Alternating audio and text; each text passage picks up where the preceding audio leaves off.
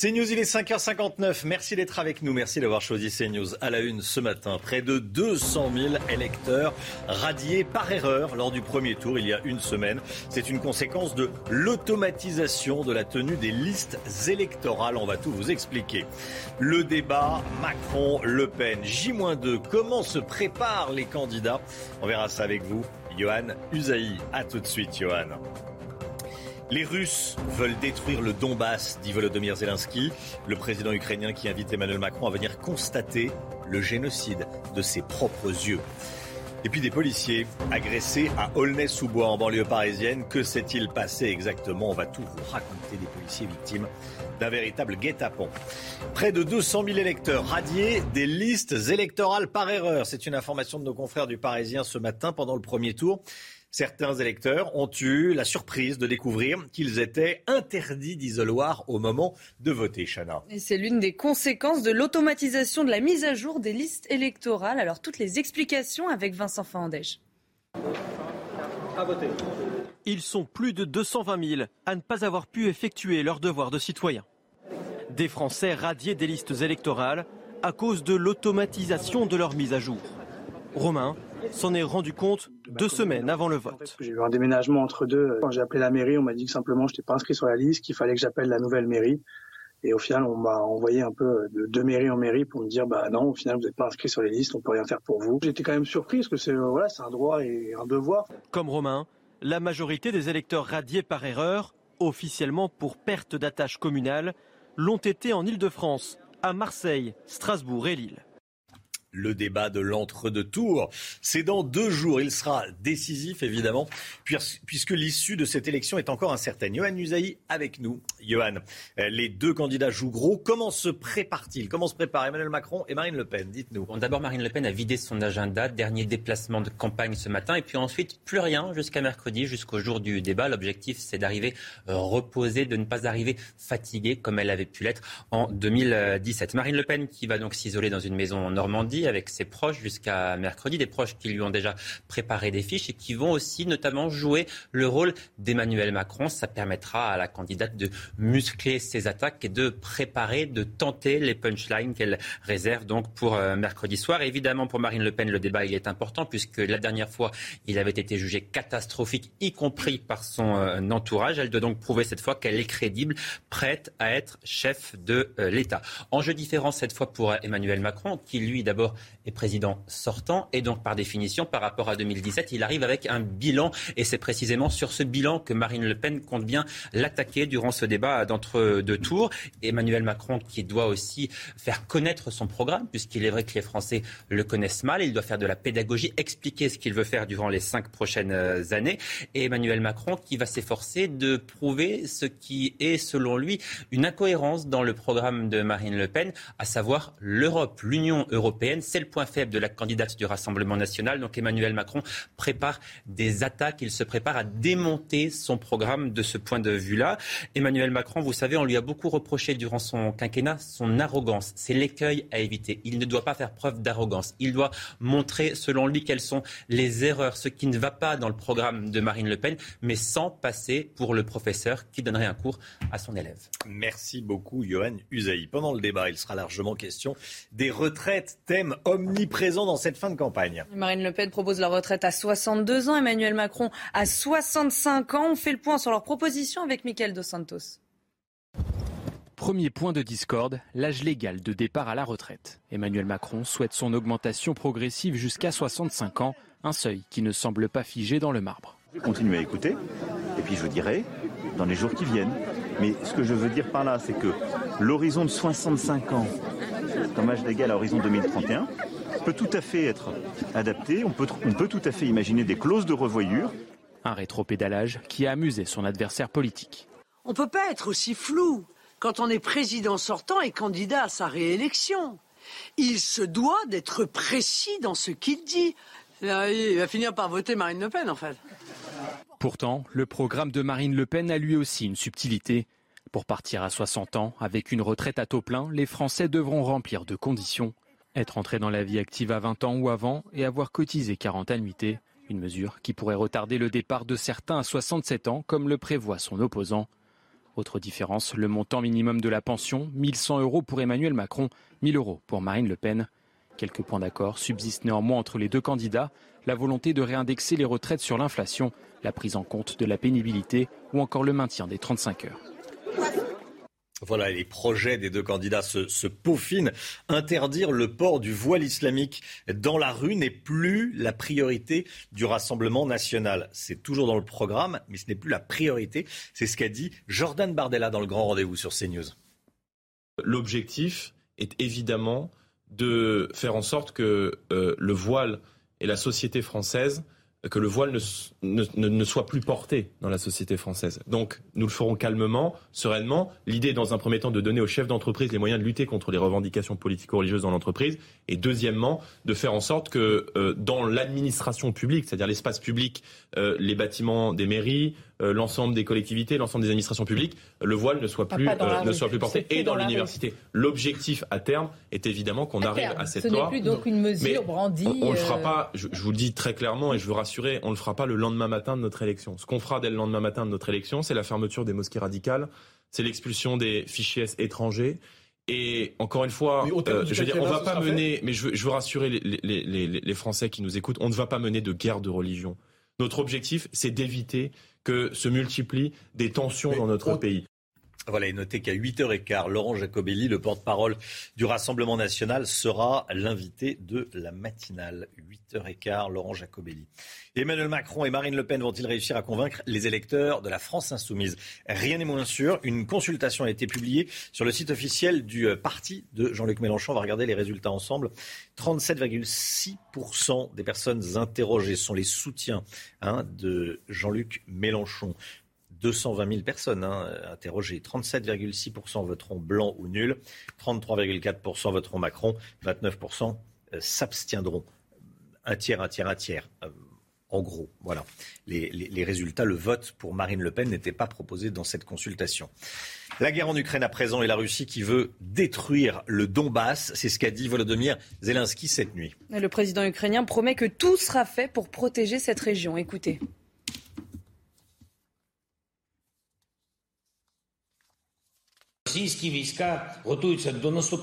Les troupes russes préparent une offensive dans l'est de l'Ukraine dans un futur proche.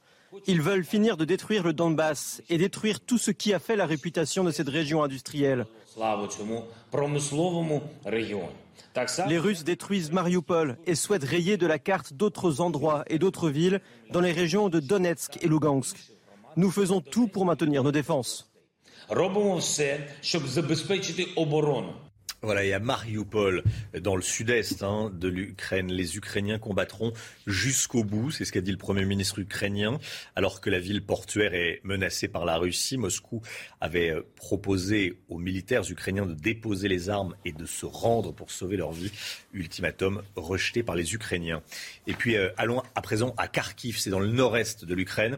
Au moins cinq personnes sont mortes hier dans une série de frappes. Et malgré les bombardements, vous allez voir que les secouristes continuent leur travail Voyez cette séquence incroyable qui témoigne de la dangerosité de leur mission.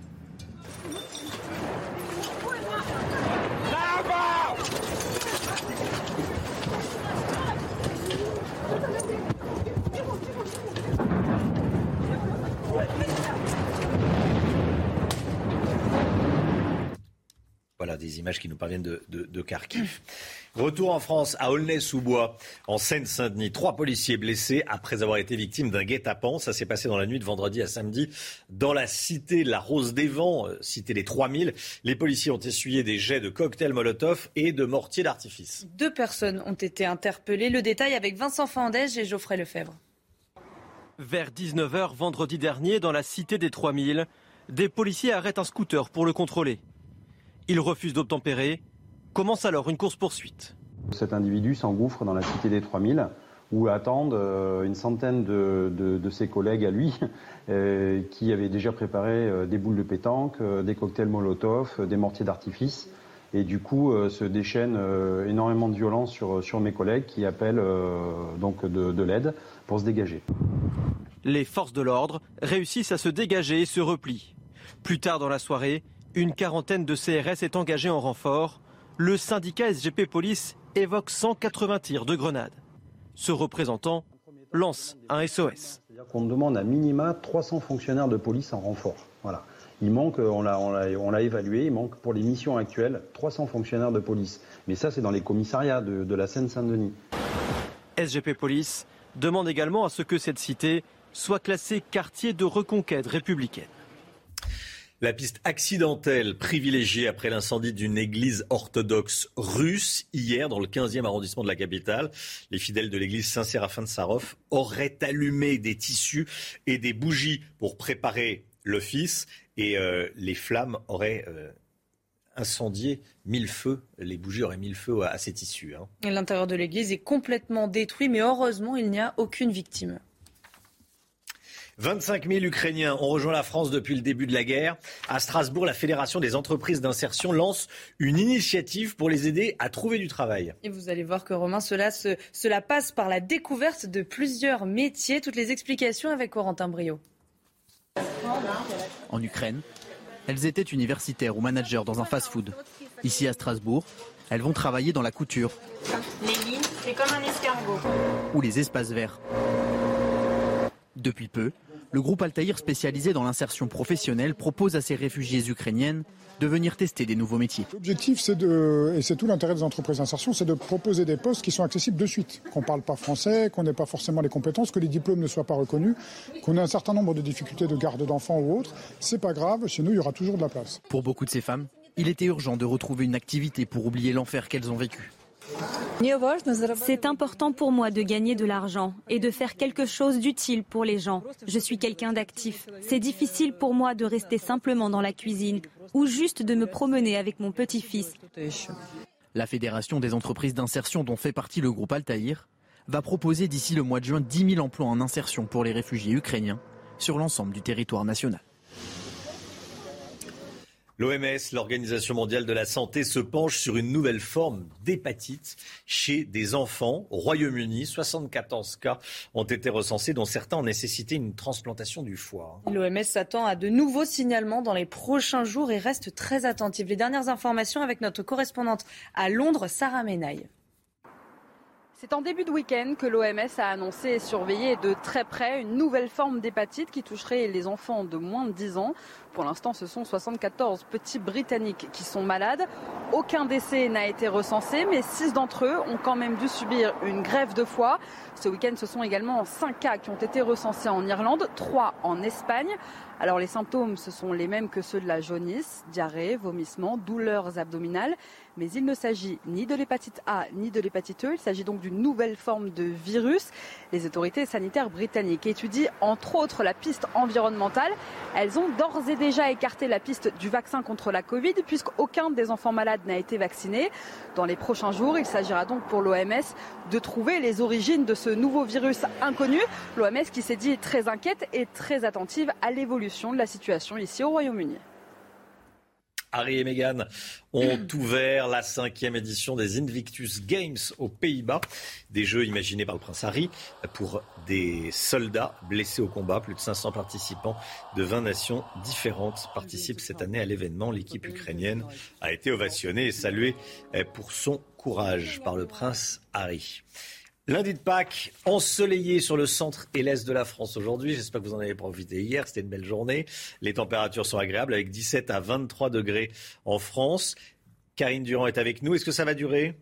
Déjà, parlons d'aujourd'hui. Alors aujourd'hui, c'est une belle journée sur plus de la moitié du pays, sur tout l'Est, encore un ciel bleu azur, température de 18 à 23, 24 degrés. C'est un petit peu plus bas que ce qu'on a eu ce week-end hein, quand même. Par contre, à l'ouest, on a des nuages qui arrivent, une petite perturbation, anticyclone faibli, et toute la moitié ouest va se trouver sous des nuages, rien de grave, parfois euh, quelques gouttes, mais ça va changer. Hein. Pour la semaine, mardi, mercredi, la pluie arrive, elle n'arrive pas au nord, au nord ça reste sec, mais au sud par contre, eh bien, c'est le début d'une grosse dégradation. On aura peut-être des alertes météo, peut-être des intempéries de fortes pluies. C'est une bonne nouvelle pour la sécheresse, mais pas forcément pour les vacanciers. Merci beaucoup, Karine Durand. Il est 6h13. L'écho tout de suite, l'économie avec le Guyot cette semaine.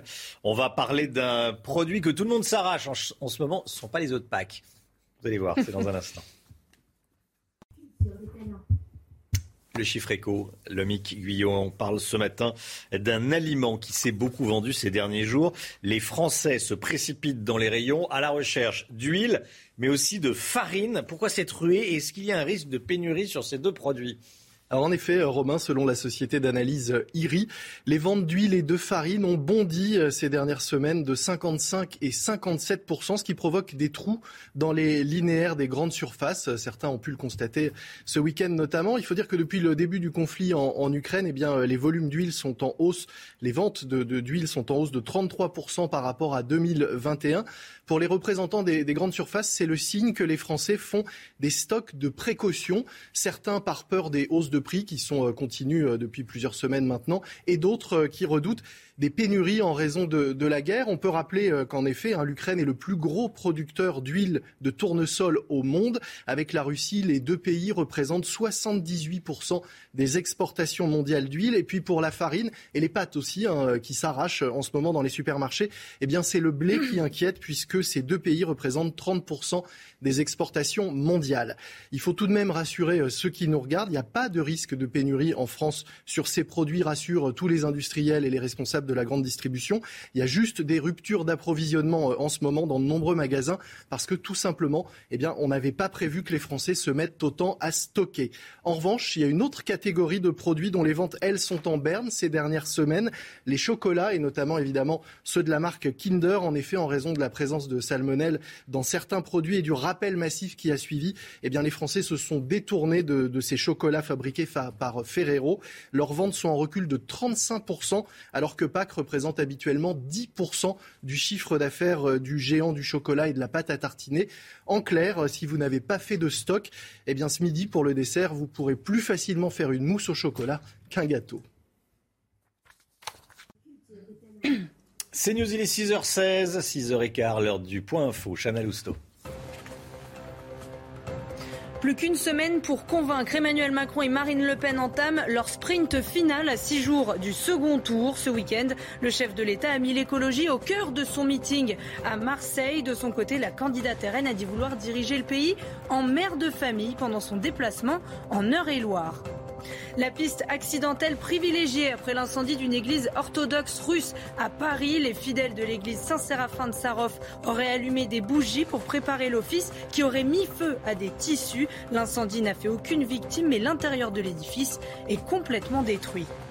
À Shanghai, trois personnes sont mortes du Covid-19. Ce sont les premiers décès annoncés officiellement depuis le début du confinement fin mars. Selon la mairie, il s'agissait de trois personnes âgées souffrant de maladies sous-jacentes. CNews, il est 6h17. Merci d'être avec nous. Merci d'avoir choisi CNews pour démarrer cette journée euh, particulière. C'est lundi de Pâques, c'est jour férié. Bon courage si vous allez travailler. Dans un instant, la météo avec Karine Durand. Et puis, dès le début du journal de, 6h30, on parlera euh, évidemment de cette semaine politique très chargée avec au milieu, mercredi soir, le débat. Une semaine pour convaincre. À tout de suite. Rendez-vous avec Pascal Pro dans l'heure des pros, du lundi au vendredi de 9h à 10h30. C'est News, il est 6h25, bienvenue à tous. Le PSG se rapproche du titre de champion de France après sa victoire contre l'OM hier soir. Les Parisiens ont remporté le Classico 2-1 grâce à des buts de Neymar et de Kylian Mbappé. Le PSG compte désormais 15 points d'avance sur son rival historique Marseille. Paris qui peut déjà être sacré champion de France mercredi s'il fait mieux que l'OM. Alors si le match n'a pas tenu toutes ses promesses en termes de spectacle, qu'importe pour le capitaine Marquinhos, l'important c'est de creuser l'écart avec l'OM. Écoutez. C'est un match à gagner. Euh, si c'est avec un, beau jeu, tant mieux. Euh, mais le plus important, c'est de gagner. C'est notre rival, c'est le, deuxième de, championnat. On n'est pas venu ici pour, euh, pour bien jouer et perdre. On est venu ici pour prendre les trois points et gagner ce match. Voilà, les Parisiens ont gagné. Ils pourraient être champions hein, dès mercredi, hein, c'est ce que vous nous disiez, hein, Chana. Euh, L'OL, l'Olympique lyonnais, relève la tête après son élimination en Ligue Europa jeudi dernier. Les Lyonnais ont facilement battu Bordeaux hier 6-1 et se place à la huitième place du classement euh, de Ligue 1. Lyon peut toujours rêver de jouer une compétition européenne euh, l'année prochaine. Le club n'est qu'à 4 points de Strasbourg et Monaco et à 5 points de Nice qui est quatrième. Soleil et douceur sur la moitié du pays. On voit ça tout de suite avec Karine Durand. La météo, Karine, avec vous, avec une dégradation qui arrive par l'ouest ce matin. Et oui, on va la voir justement en Charente-Maritime sur ces images qui ont été euh, filmées hier. On voit que le ciel commençait à devenir un petit peu plus laiteux, un petit peu moins dégagé. C'était quand même une belle journée. Au cours de l'après-midi, on aura beaucoup plus de nuages. Ce sera un ciel quasiment couvert, quelques petites éclaircies quand même. Et une température de 16 degrés, c'est doux, mais c'est en baisse par rapport à ce week-end. Alors justement, on la voit, cette dégradation qui arrive par l'ouest au cours de la matinée, sur le nord-ouest, sur le sud-ouest, sur les Pyrénées. On peut avoir quelques averses de ce côté-là. Ce n'est pas tandis que le ciel bleu résiste sur une large moitié est sur le massif central, sur les Alpes, une superbe journée, ainsi que sur la côte d'Azur. Au cours de l'après-midi, on retrouve encore cette différence est-ouest, un ciel globalement variable euh, sur tout l'ouest du pays. Sur les Pyrénées, encore une fois, un ciel plus chargé et parfois quelques averses, mais pas de fortes averses non plus. Les nuages avancent vers la région parisienne. On retrouve encore un ciel parfaitement dégagé sur tout l'est du pays et en particulier sur la Méditerranée. Les températures sont douces ce matin, une fois de plus, 9 degrés sur la capitale, 8 pour Lille, 1 degré seulement, c'est plus frais sous le ciel dégagé de Et 15 pour Perpignan. Au cours de l'après-midi, les températures sont en baisse à l'ouest avec l'arrivée des nuages, une quinzaine de degrés sur la pointe euh, bretonne, 18 du côté de Bayonne, on avait plus de 25 au cours du week-end, 23 températures extrêmement douces encore sur la capitale. Au cours des prochains jours, c'est la dégradation qui va se mettre en place, mais pas sur le nord, sur le sud uniquement, avec peut-être de bonnes intempéries en prévision sur le sud-ouest et sur la Méditerranée. On pourra avoir de forts cumuls de pluie. Il faudra surveiller le risque d'alerte météo de ce côté-là, tandis qu'au nord, on conserve ce temps calme, sec, très ensoleillé, malgré une petite baisse des températures. C'est News, il est 6h28. Bienvenue à tous. Merci d'être avec nous en ce lundi 18 avril. À la une, la politique, bien sûr, la présidentielle. Dans une semaine, on connaîtra normalement le nom du vainqueur de l'élection, euh, le vainqueur de l'entre, enfin de la, du deuxième tour de la présidentielle. Les deux candidats n'ont plus qu'une semaine pour convaincre. Les Russes veulent détruire le Donbass, dit Volodymyr Zelensky, le président ukrainien qui invite Emmanuel Macron à venir constater le génocide de ses propres yeux. Les premiers décès à Shanghai depuis le début du confinement, fin mars, les habitants sont excédés et n'en peuvent plus, vous allez voir. Et puis, vous envisagez peut-être de partir en camping-car cet été, mais avec la facture d'essence, le charme peut être rompu. On a suivi, rencontré des camping-caristes. On vote dimanche pour le second tour de l'élection présidentielle pour Emmanuel Macron et Marine Le Pen. C'est la dernière ligne droite pour convaincre les indécis, Chana. hein. Interview, meeting, déambulation, les deux candidats tentent de rassembler au-delà de leur parti. Le détail avec Redem Rabbit. Dans une semaine à la même heure, on saura qui d'Emmanuel Macron ou Marine Le Pen remportera cette élection. Une stratégie commune, capter les électeurs de Jean-Luc Mélenchon, cap sur l'écologie pour le président sortant. La politique que je mènerai dans les cinq ans à venir sera donc écologique ou ne sera pas. Et donc, pour placer l'écologie au cœur du nouveau paradigme politique, mon prochain Premier ministre sera directement chargé de la planification écologique. En Eure-et-Loire ce week-end, Marine Le Pen s'érige, elle, en protectrice de la nation, un brin maternel. Moi, je vais, je vais diriger le pays en, en- en- en mère de famille, voilà, en mère de famille, voilà, avec bon sens, avec cohérence, euh, sans excès, sans outrance. Une stratégie de dédiabolisation. Pour autant, le Rassemblement national réaffirme des positions fortes sur la question religieuse. L'objectif est évidemment de faire en sorte que euh, le voile et la société française, que le voile ne, s- ne- ne- ne soit plus porté dans la société française. Une nouvelle séquence s'ouvre désormais, avec en point de mire le tant attendu débat de l'entre-deux tours ce mercredi. Je n'ai jamais été climato-sceptique, c'est ce qu'a dit Marine Le Pen chez nos confrères de, de France 3. L'écologie est en train de devenir un thème de campagne. Écoutez. Je ne sais même pas sur quoi ils se fondent pour dire cela. Je n'ai jamais été climato-sceptique. J'ai un projet qui précisément tient compte euh, de l'environnement, tient compte de l'écologie. Je ne vois pas comment on peut être climato-sceptique quand on discute, par exemple, avec les vignerons, comme je l'ai fait à de très multiples reprises durant les 31 campagnes, semaines de campagne que j'ai pu faire et qui nous expliquent qu'évidemment, eux-mêmes constatent, euh, bien entendu, dans euh, leur production euh, agricole, dans leur vendange, euh, qu'il y a un changement du climat. mais, mais vous voyez, par exemple, typiquement, c'est l'exemple type d'un d'un anathème qui est lancé par le président vous êtes candidat, mais qui est fondé absolument sur rien. Vous êtes victime d'anathème, c'est ce que vous dites Oui, de sa part, je suis victime d'anathème. Alors moi, j'aimerais que cette campagne se déroule argument contre argument, projet contre projet, parce qu'on le Ce sera peut-être le cas lors du débat de mercredi soir. Oui, il serait temps. Et parmi les thèmes du débat de mercredi soir, il y, il y aura également la question de la sécurité, Chana. L'occasion de faire le point sur ce que proposent Emmanuel Macron et Marine Le Pen avec Marie Conan et Elodie Huchard. Le président sortant l'affirme, s'il est réélu, il ira encore plus loin en matière de sécurité, à commencer par le doublement d'ici 2030 du nombre de policiers et de gendarmes sur le terrain. 3000 agents supplémentaires pourraient alors être remis dans nos rues. Ce seront beaucoup plus nos policiers et nos gendarmes qui iront chez, nos concitoyens pour un conseil, une plainte, parfois une audition.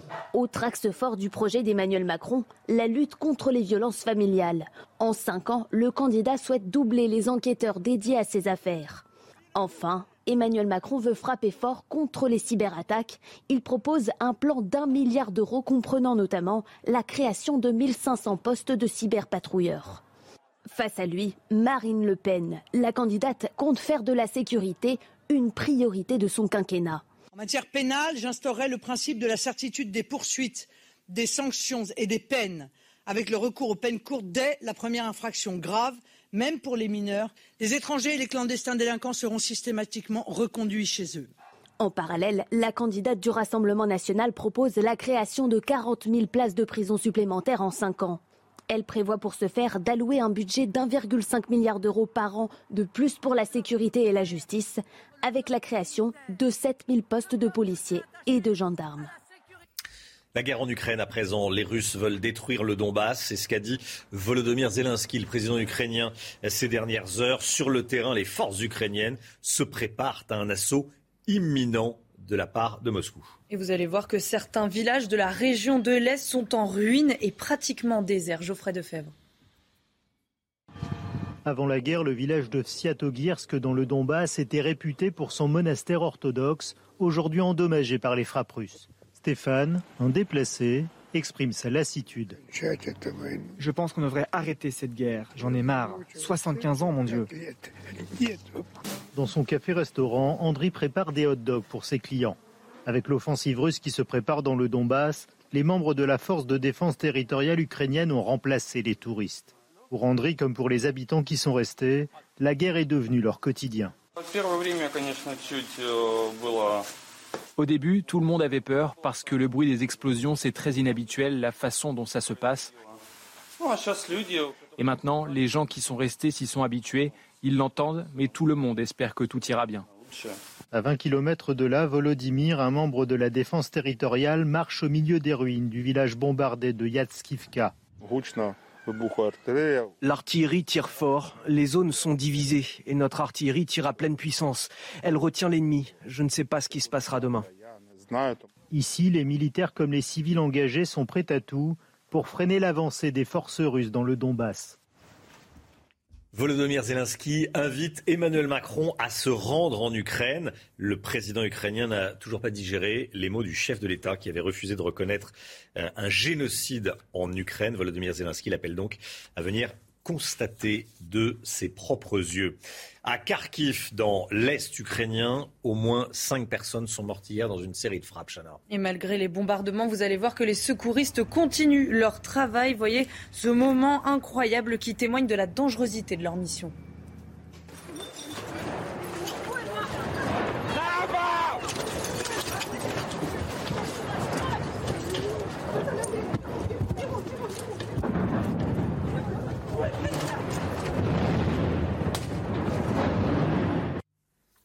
Et pour le troisième jour consécutif, la Russie a frappé la région de Kiev. Hier, une usine de munitions a été détruite près de Brovary, euh, au nord-est de la capitale ukrainienne. Annonce faite par le ministère russe de la Défense. Des missiles de haute précision ont été lancés euh, par des avions. Samedi, c'est un complexe de matériel militaire qui fabrique des chars qui a été visé. Et le pape François appelle les dirigeants à entendre le cri de paix d'une Ukraine martyrisée. C'était hier pendant sa bénédiction, Urbi et Orbi. Que la paix règne sur l'Ukraine, déchirée par la guerre, un pays si durement éprouvé par la violence et la destruction de cette guerre cruelle et insensée dans laquelle elle a été entraînée. S'il vous plaît, s'il vous plaît, ne nous habituons pas à la guerre. Engageons-nous tous à implorer la paix, depuis nos balcons et dans nos rues. Que les dirigeants des nations entendent l'appel à la paix des peuples. Une enseignante d'un collège frappée à plusieurs, plusieurs reprises par un élève. Ça s'est passé en plein cours vendredi dernier à Saint-Denis, près de Paris, en Seine-Saint-Denis. L'adolescent euh, élève de quatrième s'en est pris à son enseignante qui lui demandait de quitter la salle de cours. Il a été placé en garde à vue. Le personnel du collège dénonce un manque de moyens dans cet établissement. Les précisions de Michael Dos Santos, Olivier Gangloff et Antoine Durand. L'agression s'est déroulée dans cet établissement à Saint-Denis en région parisienne. Alors qu'elle donne cours à une classe de quatrième, une professeure demande à un élève de quitter la salle. Furieux, l'adolescent refuse de partir, se lève et lui assène plusieurs coups avant d'être interrompu par ses camarades. Un déferlement de haine qui ne surprend pas le personnel du collège. Cet incident n'est en rien un phénomène isolé, il est le symptôme d'une situation qui se dégrade dramatiquement ces dernières années, essentiellement en raison d'un manque de moyens et de personnel. Un communiqué où le personnel tient pour responsable le rectorat de Créteil. Depuis plusieurs années, le collège Fabien, actuellement en réseau d'éducation prioritaire, réclame que soit revu le classement de notre établissement. Suite à cette agression, la professeure a été transportée à l'hôpital et a déposé plainte. L'élève, inconnu pour des faits de violence, lui, a été placé en garde à vue. Après avoir fermé ses portes ce week-end, le collège envisage des sanctions. Notez que le groupe État islamique promet de venger la mort de son ancien chef. Le président américain Joe Biden avait annoncé euh, la mort de l'ancien chef de, l'État islamique le 3 février dernier. Il s'était fait exploser pendant une opération des forces spéciales américaines dans le nord-ouest de la Syrie. L'organisation terroriste djihadiste appelle ses partisans à profiter de la guerre en Ukraine pour reprendre leurs attaques. L'épidémie de Covid en France, les chiffres continuent de baisser, mais restent élevés. Hein. On va les regarder ensemble. Alors 86 650 cas ont été recensés ces dernières 24 heures. Près de 25 000 patients sont hospitalisés. 1600 sont en soins critiques. 29 décès ont été recensés. Puis on va regarder ensemble la moyenne des contaminations quotidiennes sur 7 jours. Près de 118 000 nouveaux cas quotidiens ont été enregistrés en moyenne ces 7 derniers jours. La semaine dernière, ce chiffre montait à plus de 135 000 à Shanghai. Trois personnes officiellement sont mortes du Covid. Ce sont les premiers décès annoncés, je le répète, officiellement eh, par la Chine depuis le début du confinement en mars. Hein. Et selon la mairie, il s'agit de trois personnes âgées souffrant de maladies sous-jacentes. Les prix des carburants continuent d'augmenter en France. On va regarder ensemble les dernières évolutions. Le litre de gasoil coûte en moyenne 1,85€ le litre, 4,7 centimes de plus en une semaine, 1,80€ pour le samplon 95, 1,85€ pour le samplon 98. Ça reste très élevé et les grandes vacances approchent. Et euh, si vous préparez vos vacances, euh, vous allez regarder le prix du gasoil, forcément. C'est dans deux mois et demi les grandes vacances. Et vous avez peut-être envisagé de partir en camping-car cet été. Un camping-car, ça consomme. Hein. Et oui, face à l'augmentation du prix des carburants, certains vont limiter leurs dépenses, comme nous l'explique Éléonore de Vulpilière. Prenez la prochaine franchement à droite. De mémoire de camping-cariste, on n'avait jamais vu l'essence aussi chère. Bernard Jacob arpente les routes de France depuis dix ans. Il regarde défiler les chiffres de l'addition salée qu'il devra régler pour faire son plein d'essence. Ouais, c'est ça, on faisait 40 litres pour 60 euros, là on fait 40 litres pour 77,43 euros. Face à cette augmentation du prix des carburants, les camping-caristes recourent à la débrouille, notamment aux applications comparatives de prix. Je fais pas le coup de détour, hein. je choisis quand même sur mon parcours. Hein. Euh, si c'est 5 km, oui, ça, vaut le coup. Si c'est 20 km, ça vaut pas le coup. On reste dans notre parcours. Quoi.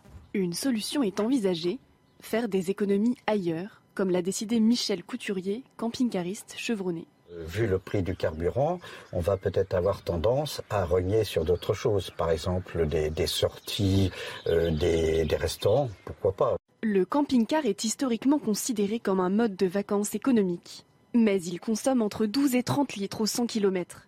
Cette hausse du prix des carburants pourrait avoir une incidence sur la location des véhicules et les réservations dans les campings. Plus de 10 000 votes annulés au premier tour de la présidentielle pour irrégularité. Décision prise par le Conseil constitutionnel, ce qui est arrivé aux 530 électeurs de Condat-sur-Vézère, en Dordogne. Et au moment de voter, ils ont tous émargé avant de glisser le bulletin dans l'urne, alors que la procédure prévoit l'inverse. Reportage signé Jérôme Rampenou. Dans le village de Condat-sur-Vézère, 534 personnes ont voté au premier tour, soit presque 80% des inscrits. Pourtant, la totalité de ce vote a été invalidée par le Conseil constitutionnel. Le seul point qu'il y a, c'est une soi-disant une irrégularité par rapport au process de, vote, où on fait euh, émarger avant de, faire voter. Bon, c'est une solution que nous on a retenue tout simplement pour euh, être plus vigilant et plus rapide dans l'opération de vote. Certains habitants avaient été surpris de la procédure et sont déçus de cette annulation. J'ai une petite interrogation. C'est vrai que d'habitude, on, signe après le, avoir mis le bulletin dans l'urne. Dans mais bon, ça ne m'a pas plus choqué que ça. On est un peu déçus, mais bon, après, on a fait notre devoir, on l'a fait bien, on l'a fait correctement, et puis bon. Annuler ça, c'est pas très. C'est un peu, un peu stupide, mais bon. C'est décevant parce qu'on a fait l'effort d'y aller. Euh, euh, pour voter. Bon, après, euh, peut-être que la procédure est un peu stricte. Pour le maire, cela ne met pas en péril la qualité et la sécurité des votes. Nous, ce qu'on demande, c'est qu'on s'adapte aux collectivités. C'est qu'on ait un, droit à une différenciation territoriale. On peut très bien faire les choses dans les règles, mais de manière différente. On travaille avec sérieux, il n'y a pas de fraude qui a été constatée, ça c'est un fait. Donc on est sur un détail administratif. Pour le deuxième tour, ils ne prendront plus aucun risque et ils suivront à la lettre la procédure de vote. 6h43, 7h moins le quart. Merci d'être avec nous. Tout de suite le point info, Chana Lousteau. Plus qu'une semaine pour convaincre Emmanuel Macron et Marine Le Pen entament leur sprint final à six jours du second tour. Ce week-end, le chef de l'État a mis l'écologie au cœur de son meeting à Marseille. De son côté, la candidate RN a dit vouloir diriger le pays en mère de famille pendant son déplacement en Eure-et-Loire. La Russie veut détruire le Donbass. C'est ce qu'a dit Volodymyr Zelensky cette nuit. Le président ukrainien promet que tout sera fait pour protéger la région du Donbass à l'est de l'Ukraine. À Shanghai, trois personnes sont mortes du Covid-19. Ce sont les premiers décès annoncés officiellement depuis le début du confinement fin mars. Selon la mairie, il s'agissait de trois personnes âgées souffrant de maladies sous-jacentes. 6h44, on entre dans la deuxième semaine de campagne de ce second tour de la présidentielle. L'heure de faire un premier bilan. Bilan plus que mitigé, vous nous dites, pour Marine Le Pen, Johan Usaï, qui semble en difficulté depuis une semaine. Oui, Marine Le Pen qui avait réussi à mener une bonne campagne de premier tour, sans couac, sans erreur, une campagne sous les radars de ses adversaires. Personne ou presque ne critiquait Marine Le Pen. Elle avait quasiment le champ libre. Euh, Mélenchon, Pécresse, Hidalgo euh, concentraient leurs attaques sur Éric Zemmour et Emmanuel Macron, si bien que la candidate du Rassemblement national a pu dérouler tranquillement son euh, programme et atteindre l'apogée de sa stratégie de normalisation. Mais là, les choses ont changé. Nous sommes dans un face-à-face. Éric Zemmour, évidemment, euh, qui a servi de paratonnerre à Marine Le Pen durant le, premier tour, n'est plus là. Tous les responsables politiques attaquent donc désormais Marine Le Pen. Son programme est décortiqué, décrypté. Marine Le Pen qui a semblé sonner d'ailleurs en, début de cette euh, semaine, sonner par les attaques qu'elle a jugées extrêmement violentes de la part d'Emmanuel Macron et de son euh, entourage. Il aura fallu attendre jeudi, soit quatre jours après le début de ce second tour, pour qu'elle trouve la réplique à Avignon. Elle a lancé un appel à faire barrage à Emmanuel Macron pour tenter d'inverser les rôles en utilisant la même sémantique que ses adversaires. Et quand Marine Le Pen est déstabilisée, eh bien, elle commet des erreurs. Ses opposants vous diront qu'elle révèle son vrai visage. Le référendum sur la peine de mort, par exemple. Tenez, c'est une possibilité, dit un jour Marine Le Pen. Le lendemain, non, ça n'est plus possible. Pourquoi? Eh bien, parce qu'elle juge que ce serait anticonstitutionnel. Évidemment, un changement de pied en 24 heures seulement, ce serait peut-être passé inaperçu avec 12 candidats dans un face-à-face. Évidemment, on le remarque immédiatement. Deuxième erreur de Marine Le Pen, elle assume vouloir choisir les journalistes qui peuvent accéder à ces meetings, qui couvrent sa campagne. Les macronistes crient immédiatement à la censure de la presse. Voilà le vrai visage de l'extrême droite, dit Emmanuel Macron, un visage autoritaire, antidémocratique, disent les soutiens du euh, président. Louis Alliot, proche de Marine Le Pen, dont le nom est même cité pour accéder à Matignon en cas de victoire, plaide, lui, la boutade. Il dit que c'était ironique, une plaisanterie, dit-il donc, mais lui-même ne semble pas convaincu par ses propos. Votre constat, Johan, c'est que pour l'instant, Marine Le Pen n'a pas réussi à rassurer tout le monde? Non, elle n'a pas rassuré à, elle n'a pas réussi à rassurer sur l'extrémisme auquel la renvoie systématiquement Emmanuel Macron. Un exemple qui est l'entourage de Marine Le Pen?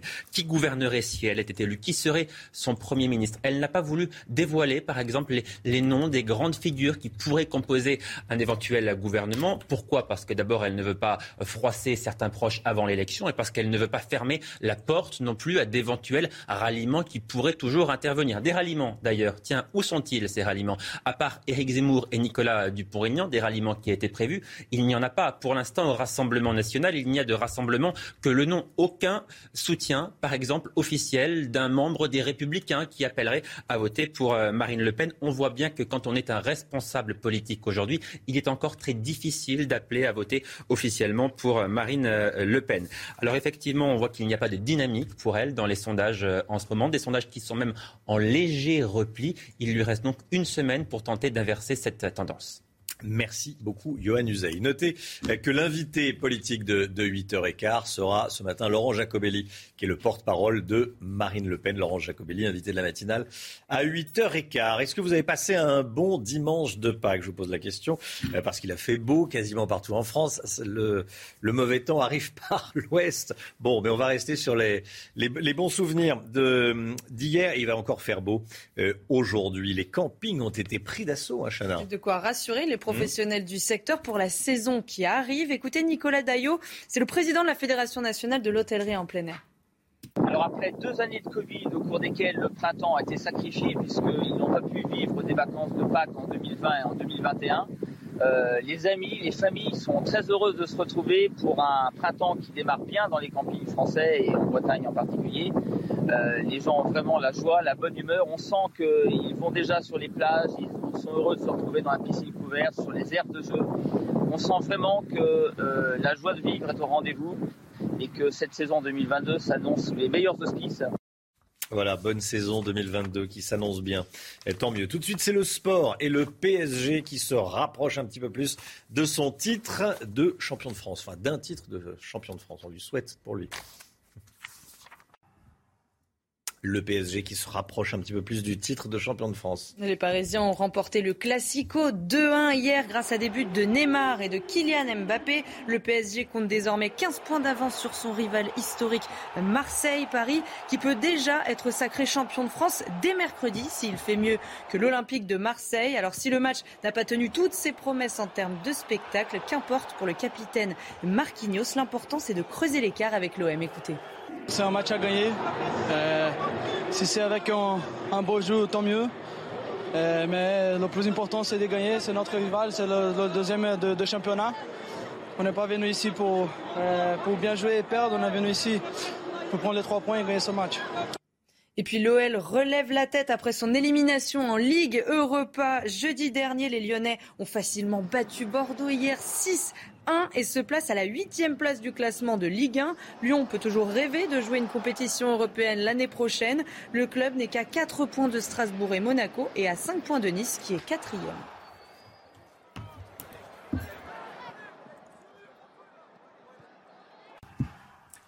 6h50, merci d'être avec nous. Restez bien sur CNews. Dans un instant, on va voir comment les deux candidats, Emmanuel Macron et Marine Le Pen, se préparent au débat du second tour. Ça va être l'événement mercredi soir. Les informations de Johan dans un instant. A tout de suite, bon réveil à tous. Rendez-vous avec Jean-Marc Morandini dans Morandini Live, du lundi au vendredi, de 10h30 à midi. C'est News, 6h56. Bienvenue à tous. La météo, tout de suite, Karine Durand, vous nous emmenez à Ajaccio. Ajaccio avec du beau temps qui résiste là-bas comme sur tout l'est du pays et en particulier sur la Méditerranée avec un ciel bleu azur tout au long de la journée. On prévoit 17 degrés à Ajaccio. C'est un petit peu plus bas quand même que ce dernier jour, mais c'est quand même pas mal. Par contre, à l'ouest de la France, ça change complètement. Les nuages arrivent, l'anticyclone euh, faiblit avec des nuages quand même assez épais vers le sud-ouest. On peut avoir quelques averses d'ailleurs de ce côté-là, en remontant également vers la Normandie et plus vers les Hauts-de-France. Un ciel bien couvert aussi et toujours du très beau temps sur tout l'est, le Massif central, les Alpes, de superbes conditions. Au cours de l'après-midi, on retrouve cette grosse différence entre l'est et entre l'ouest. L'ouest toujours avec ce ciel variable, chargé. Encore une fois, quelques averses, pas très fortes possibles, sur le piémont pyrénéen. Et puis les nuages gagnent un petit peu de terrain vers l'île de France, notamment, mais il n'y a pas de conséquences. Les températures sont douces ce matin. Euh, il n'y a pas de gelée. On a par contre une petite fraîcheur sur le nord-est sous le ciel dégagé, un degré à Nantes. 9 du côté de la région parisienne, un maximum de 15 déjà pour Perpignan ce matin et au cours de l'après-midi. Les températures restent élevées, mais on constate quand même une baisse à l'ouest hein, avec les nuages qui arrivent. On n'a plus les 25-27 degrés qu'on avait ce week-end sur le sud-ouest. On n'a plus que 18 à 20 degrés seulement. Un maximum de 23 pour Perpignan et également plus de 20 à 23 degrés localement pour la région parisienne. Au cours des prochains jours, eh bien, ça change complètement pour la moitié sud uniquement. Les nuages arrivent, le mauvais temps remonte progressivement d'Espagne en direction du sud. Attention, mercredi, peut-être des intempéries, des alertes météo possibles en prévision. Par contre, vous constatez euh, que sur le nord, ça reste calme, sec et toujours très beau tout au long de la semaine, malgré une légère baisse des températures. CNews, il est 6h59. Bienvenue à tous. Merci d'être avec nous et de choisir CNews pour euh, démarrer cette journée de lundi 18 avril. À la une ce matin, 220 000 électeurs radiés par erreur lors du premier tour de l'élection présidentielle il y a une semaine. C'est une conséquence de l'automatisation de la tenue des listes électorales. On va tout vous expliquer. Le débat Macron-Le Pen J-2, comment les deux candidats se préparent-ils? On verra ça avec vous, Johan Usaï. A tout de suite, Johan. Les Russes veulent détruire le Donbass, dit Volodymyr Zelensky, le président ukrainien qui invite Emmanuel Macron à venir constater le génocide de ses propres yeux. Des policiers agressés à Aulnay-sous-Bois, en banlieue parisienne. Que s'est-il passé? On va tout vous raconter. Des électeurs radiés donc des listes électorales par erreur. C'est une information de nos confrères du Parisien aujourd'hui en France pendant le premier tour. Certains ont eu la mauvaise surprise de découvrir qu'ils étaient interdits d'isoloir au moment de voter, Chana. Hein. C'est l'une des conséquences de l'automatisation de la mise à jour des listes électorales. Toutes les explications avec Vincent Fandège. Ils sont plus de 220 000 à ne pas avoir pu effectuer leur devoir de citoyen. Des Français radiés des listes électorales à cause de l'automatisation de leur mise à jour. Romain s'en est rendu compte deux semaines avant le vote. J'ai eu un déménagement entre deux. Quand j'ai appelé la mairie, on m'a dit que simplement je n'étais pas inscrit sur la liste, qu'il fallait que j'appelle la nouvelle mairie. Et au final, on m'a envoyé un peu de, de, mairie en mairie pour me dire, bah non, au final, vous n'êtes pas inscrit sur les listes, on peut rien faire pour vous. J'étais quand même surpris parce que c'est voilà, c'est un droit et un devoir. Comme Romain, la majorité des électeurs radiés par erreur, officiellement pour perte d'attache communale, l'ont été en Ile-de-France, à Marseille, Strasbourg et Lille. Le débat de l'entre-deux tours, c'est dans deux jours, c'est mercredi soir. Il sera décisif, forcément, puisque euh, l'issue de cette élection est encore quelque peu incertaine. Johan Uzey avec nous. Johan, les deux candidats jouent gros. Comment se préparent Emmanuel Macron et Marine Le Pen? On commence avec Emmanuel Macron. Alors Emmanuel Macron, d'abord effectivement, lui, il a un enjeu qui est euh, différent. Le président de la République, il est par définition sortant et il a un bilan. Ça, c'est une nouveauté par rapport à 2017. Donc il va arriver dans une position qui, à l'évidence, sera pour lui moins confortable. Marine Le Pen, d'ailleurs, a prévu précisément de l'attaquer sur son bilan. Elle considère que c'est le point faible d'Emmanuel Macron puisqu'elle juge elle-même ce bilan euh, catastrophique. Le président candidat qui doit donc convaincre les Français qui connaissent mal son programme et pour cause, il est en très tard en campagne des Français qui jugent même toujours que le président a parfois esquivé cette campagne électorale. Emmanuel Macron qui lui va tenter de démontrer ce qu'il considère être des incohérences dans le projet de Marine Le Pen et va notamment attaquer la candidate du Rassemblement national sur l'Europe. Que veut-elle faire au sein de l'Union européenne? Il considère là qu'il y a des questions à soulever. Ce sera donc un angle d'attaque majeur de la part du chef de l'État qui ne devra pas faire preuve d'arrogance. Les Français lui ont beaucoup reproché cette arrogance durant son euh, quinquennat. Là, eh bien, il devra être un peu plus consensuel. Il devra démontrer ce qu'il considère être incohérent ou mauvais pour la France dans le projet de Marine Le Pen, mais sans passer pour le professeur qui donnerait un cours à son élève. Voilà pour Emmanuel Macron comment se prépare Marine Le Pen. Alors Marine Le Pen, d'abord, elle a considérablement allégé, pour ne pas dire vidé, son agenda. Un dernier déplacement de campagne ce matin et puis ensuite plus rien jusqu'au débat de mercredi soir. L'objectif, c'est de ne pas arriver fatigué, pour ne pas dire épuisé à ce débat. C'était le cas en, 2017, un, débat jugé catastrophique, y compris par son propre euh, entourage. La candidate du Rassemblement national qui va donc s'isoler dans une maison en Normandie avec quelques-uns de ses proches, avec les conseillers techniques qui lui ont préparé des fiches et qui vont lui faire répéter ce débat, ses conseillers, ses proches qui vont se mettre dans la peau d'Emmanuel Macron pour simuler un, un débat. Marine Le Pen de cette manière-là, va pouvoir rôder ses arguments, préparer, tester ses euh, punchlines. Euh, Marine Le Pen qui euh, devra cette fois prouver qu'elle est crédible, prête à être chef de l'État, ce qu'elle n'avait pas réussi à l'évidence à démontrer en, 2017. Merci Johan. Pendant le débat, il sera largement question des recettes, des recettes, des retraites. Thème omniprésent dans cette fin de campagne. Hein. Marine Le Pen propose la retraite à 62 ans, Emmanuel Macron à 65 ans. On fait le point sur leur proposition avec Michael Dos Santos. Premier point de discorde, l'âge légal de départ à la retraite. Emmanuel Macron souhaite son augmentation progressive jusqu'à 65 ans, un seuil qui ne semble pas figé dans le marbre. Je vais continuer à écouter, et puis je vous dirai dans les jours qui viennent. Mais ce que je veux dire par là, c'est que l'horizon de 65 ans, comme âge légal à horizon 2031, peut tout à fait être adapté. On peut, on peut tout à fait imaginer des clauses de revoyure. Un rétropédalage qui a amusé son adversaire politique. On ne peut pas être aussi flou quand on est président sortant et candidat à sa réélection. Il se doit d'être précis dans ce qu'il dit.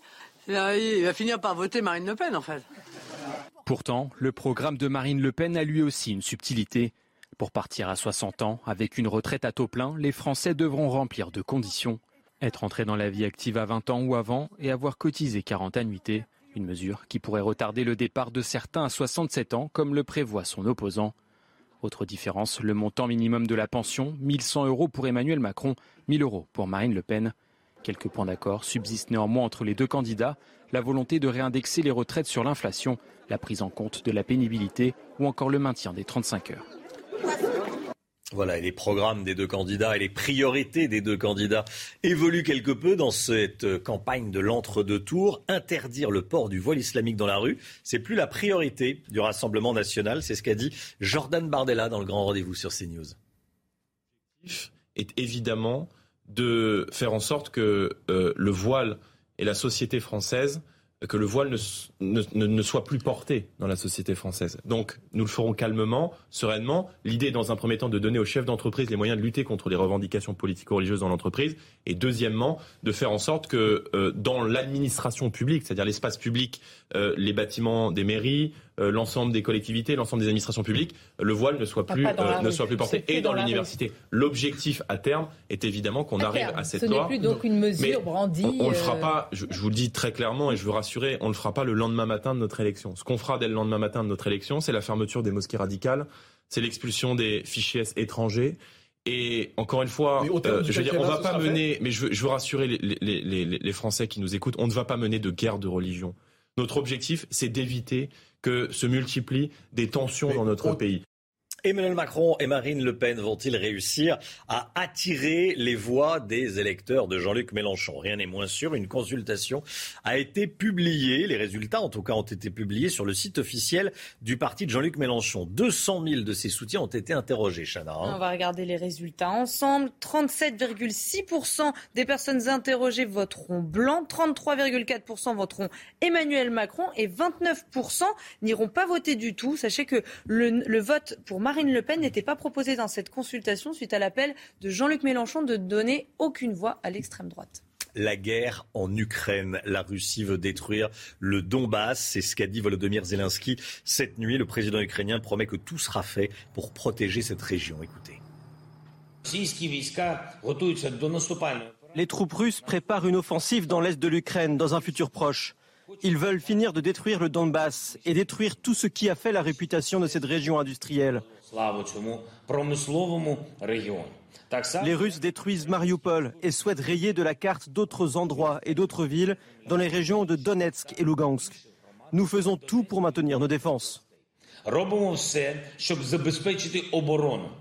À Mariupol, dans le sud-est, les Ukrainiens combattront jusqu'au bout. C'est ce qu'a dit le Premier ministre ukrainien hier, alors que la ville portuaire est, menacée par la Russie. Moscou avait proposé une sorte d'ultimatum hein, aux militaires ukrainiens, leur demandant de déposer les armes et de se rendre pour sauver leur vie. Ultimatum donc rejeté par Kiev et les Ukrainiens. À Kharkiv, dans le nord-est de l'Ukraine, au moins cinq personnes sont mortes hier dans une série de frappes, Chana. Hein. Et vous allez voir que malgré les bombardements, les secouristes continuent leur travail. Voyez cette scène qui témoigne de la dangerosité de leur mission.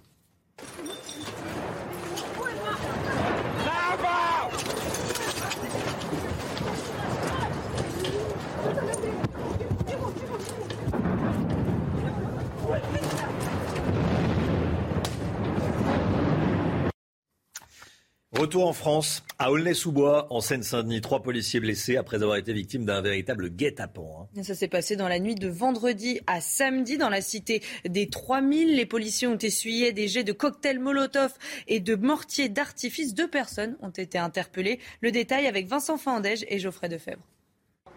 Vers 19h vendredi dernier, dans la cité des 3000, des policiers arrêtent un scooter pour le contrôler. Il refuse d'obtempérer. Commence alors une course-poursuite. Cet individu s'engouffre dans la cité des 3000 où attendent euh, une centaine de, ses collègues à lui euh, qui avaient déjà préparé euh, des boules de pétanque, des cocktails Molotov, des mortiers d'artifice. Et du coup, se déchaîne énormément de violence sur, sur mes collègues qui appellent donc de, de l'aide pour se dégager. Les forces de l'ordre réussissent à se dégager et se replient. Plus tard dans la soirée, une quarantaine de CRS est engagée en renfort. Le syndicat SGP Police évoque 180 tirs de grenades. Ce représentant lance un SOS. On demande à minima 300 fonctionnaires de police en renfort. Voilà. Il manque, on l'a évalué, il manque pour les missions actuelles 300 fonctionnaires de police. Mais ça, c'est dans les commissariats de, de la Seine-Saint-Denis. SGP Police demande également à ce que cette cité soit classée quartier de reconquête républicaine. L'OMS, l'Organisation mondiale de la santé, écoutez, est inquiète après la découverte d'une nouvelle forme d'hépatite qui touche les jeunes, les enfants. Au Royaume-Uni, il y a 74 cas, dont certains graves. Certains enfants ont dû subir une transplantation du foie. Et l'OMS s'attend à de nouveaux signalements dans les prochains jours et reste très attentive. Les dernières informations avec notre correspondante à Londres, Sarah Menaille. C'est en début de week-end que l'OMS a annoncé et surveillé de très près une nouvelle forme d'hépatite qui toucherait les enfants de moins de 10 ans. Pour l'instant, ce sont 74 petits Britanniques qui sont malades. Aucun décès n'a été recensé, mais 6 d'entre eux ont quand même dû subir une grève de foie. Ce week-end, ce sont également 5 cas qui ont été recensés en Irlande, 3 en Espagne. Alors les symptômes, ce sont les mêmes que ceux de la jaunisse, diarrhée, vomissement, douleurs abdominales mais il ne s'agit ni de l'hépatite A ni de l'hépatite E. Il s'agit donc d'une nouvelle forme de virus. Les autorités sanitaires britanniques étudient entre autres la piste environnementale. Elles ont d'ores et déjà écarté la piste du vaccin contre la Covid puisqu'aucun des enfants malades n'a été vacciné. Dans les prochains jours, il s'agira donc pour l'OMS de trouver les origines de ce nouveau virus inconnu. L'OMS qui s'est dit très inquiète et très attentive à l'évolution de la situation ici au Royaume-Uni. Harry et Meghan, puisqu'on était au, Royaume-Uni. Harry et Meghan ont ouvert ce week-end la cinquième édition des Invictus Games aux Pays-Bas, des jeux imaginés par le prince Harry pour les soldats blessés au combat. Plus de 500 participants de 20 nations différentes participent cette année à, à l'événement. L'équipe ukrainienne a été ovationnée et saluée pour son courage par le prince Harry et Meghan. Euh, lundi de Pâques, aujourd'hui c'est lundi de Pâques, le lendemain de Pâques. Lundi de Pâques ensoleillé dans le centre et, l'est de la France. Les températures vont être agréables, 17 à 23 degrés. Voici des images du soleil qui se lève. Où ça, Karine Durand? Dans le Var, justement, où le beau temps va résister en Méditerranée et sur tout l'Est, on aura de superbes conditions, un ciel dégagé. D'ailleurs, je précise qu'on a battu des records de température ce week-end. On a eu plus de 29 euh, dans l'Hérault ou encore dans les Bouches du Rhône. Il n'y avait jamais fait aussi chaud dans ces villes-là pour euh, un mois d'avril. Alors, plus de records en prévision, c'est fini, ça baisse un petit peu. Et on a surtout les nuages qui arrivent euh, à l'ouest, donc ça commence à changer par l'ouest. Rien de méchant aujourd'hui, juste un temps nuageux. Par contre, mardi et mercredi, place à une vraie dégradation, possiblement des intempéries, peut-être des alertes météo pour de forts cumuls de pluie dans le sud. Cumul, ah oui, beaucoup de, où ça dans le sud Dans toute la moitié sud, sud-ouest, sud-est, possiblement mercredi, une journée à surveiller. Hein. On va surveiller ça. Alors, merci, merci Karine. L'écho tout de suite, c'est l'heure du chiffre écho. On va parler ce matin d'un aliment, un aliment qui s'est beaucoup, beaucoup vendu ces derniers jours. C'est pas le chocolat. Non, non, non, on en parle avec vous, le Big Guyot. On s'est précipité dans les rayons des grands magasins, des supermarchés, eh, à la recherche d'huile et aussi de farine. Vous pensiez, enfin, on pensait chocolat, bien sûr. Eh, pourquoi cette ruée sur l'huile et la farine? Est-ce qu'il y a un risque de pénurie sur ces deux produits lomiques alors en effet, Romain, selon euh, l'Institut d'analyse IRI, les Français ont massivement acheté euh, de l'huile et de la farine ces deux dernières semaines. Euh, les ventes ont enregistré des hausses de plus 55 et 57 Depuis le début du conflit en Ukraine, les volumes d'huile sont en hausse de plus 33% par rapport à 2021. Vous avez pu le constater peut-être ce week-end en faisant vos courses. Il y a des trous dans les linéaires. Il manque aussi des pâtes hein, que les Français achètent en masse. Pour les représentants des grandes surfaces, eh bien c'est tout simplement le signe que les Français font ce qu'on appelle des stock de précaution. Précaution à double titre. D'une part, pour éviter euh, d'éventuelles hausses à venir encore hein, sur les prix, comme celles qu'on a pu connaître ces dernières semaines. Et puis, euh, précaution euh, en cas de pénurie, avec évidemment la guerre en Ukraine. Il faut dire que l'Ukraine est le plus gros producteur d'huile de tournesol au monde. Avec la Russie, les deux pays représentent près de 78% des exportations mondiales d'huile. Et puis pour la farine et les pâtes, donc, dont les ventes explosent aussi, c'est le blé qui inquiète, puisque ces deux pays représentent 30% des exportations mondiales. Mais il faut toutefois rassurer hein, ceux qui nous euh, regardent ce matin, il n'y a pas de risque de pénurie en France sur ces produits, assurent euh, les industriels et les euh, professionnels de la grande distribution. Il y a juste des ruptures d'approvisionnement parce que tout simplement on n'avait pas anticipé cette, cette ruée vers les rayons. En revanche, il y a une autre catégorie de produits dont les ventes, elles, sont en berne ces dernières semaines. Il s'agit des chocolats, et notamment ceux de la marque Kinder. On se souvient que de nombreux, nombreuses références ont été rappelées en raison de, problèmes de, de salmonelle. Eh bien, les Français se sont détournés des produits de cette marque. 35% de ventes en moins pour euh, Kinder qui appartient au groupe Ferrero. C'est important parce que cette période de Pâques, c'est 10% du chiffre d'affaires euh, de ce géant. En clair, hein, si euh, ce midi vous avez envie de faire un dessert, eh bien vous aurez plus facilement de quoi faire une mousse au chocolat qu'un gâteau. C'est News, il est 7h15. Merci d'être avec nous. Tout de suite, le point info, Chanel Housteau.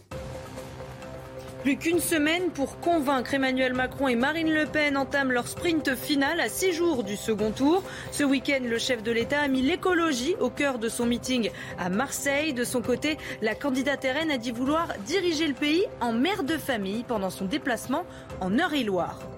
La piste accidentelle privilégiée après l'incendie d'une église orthodoxe russe à Paris. Les fidèles de l'église Saint-Séraphin de Sarov auraient allumé des bougies pour préparer l'office qui aurait mis feu à des tissus. L'incendie n'a fait aucune victime, mais l'intérieur de l'édifice est complètement détruit. À Shanghai, trois personnes sont mortes du Covid-19. Ce sont les premiers décès annoncés officiellement depuis le début du confinement fin mars. Selon la mairie, il s'agissait de trois personnes âgées souffrant de maladies sous-jacentes. Le sport et le PSG qui pourrait être champion de France dès mercredi. On en parle tout de suite. Le PSG qui se rapproche du titre de champion de France après sa victoire contre l'OM hier soir. les Parisiens ont remporté le Classico 2-1 avec des buts de Neymar et de Kylian Mbappé. Le PSG compte désormais 15 points d'avance sur son rival historique Marseille.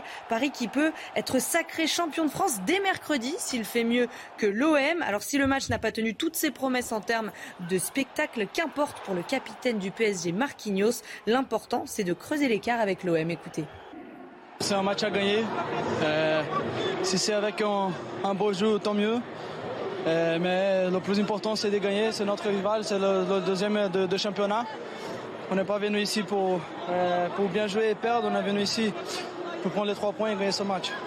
Et puis Lyon, Lyon qui relève la tête hein, après son, son élimination en Ligue Europa jeudi dernier. Les Lyonnais ont facilement battu Bordeaux hier, 6 buts à 1. C'est douloureux pour Bordeaux hein, en ce moment. Oui, ça fait mal. Et du coup, Lyon se place à la huitième place du mmh. classement euh, de Ligue 1. Lyon peut toujours rêver de jouer une compétition européenne euh, l'année prochaine. Le club n'est qu'à 4 points de Strasbourg et Monaco et à 5 points de Nice, qui est quatrième.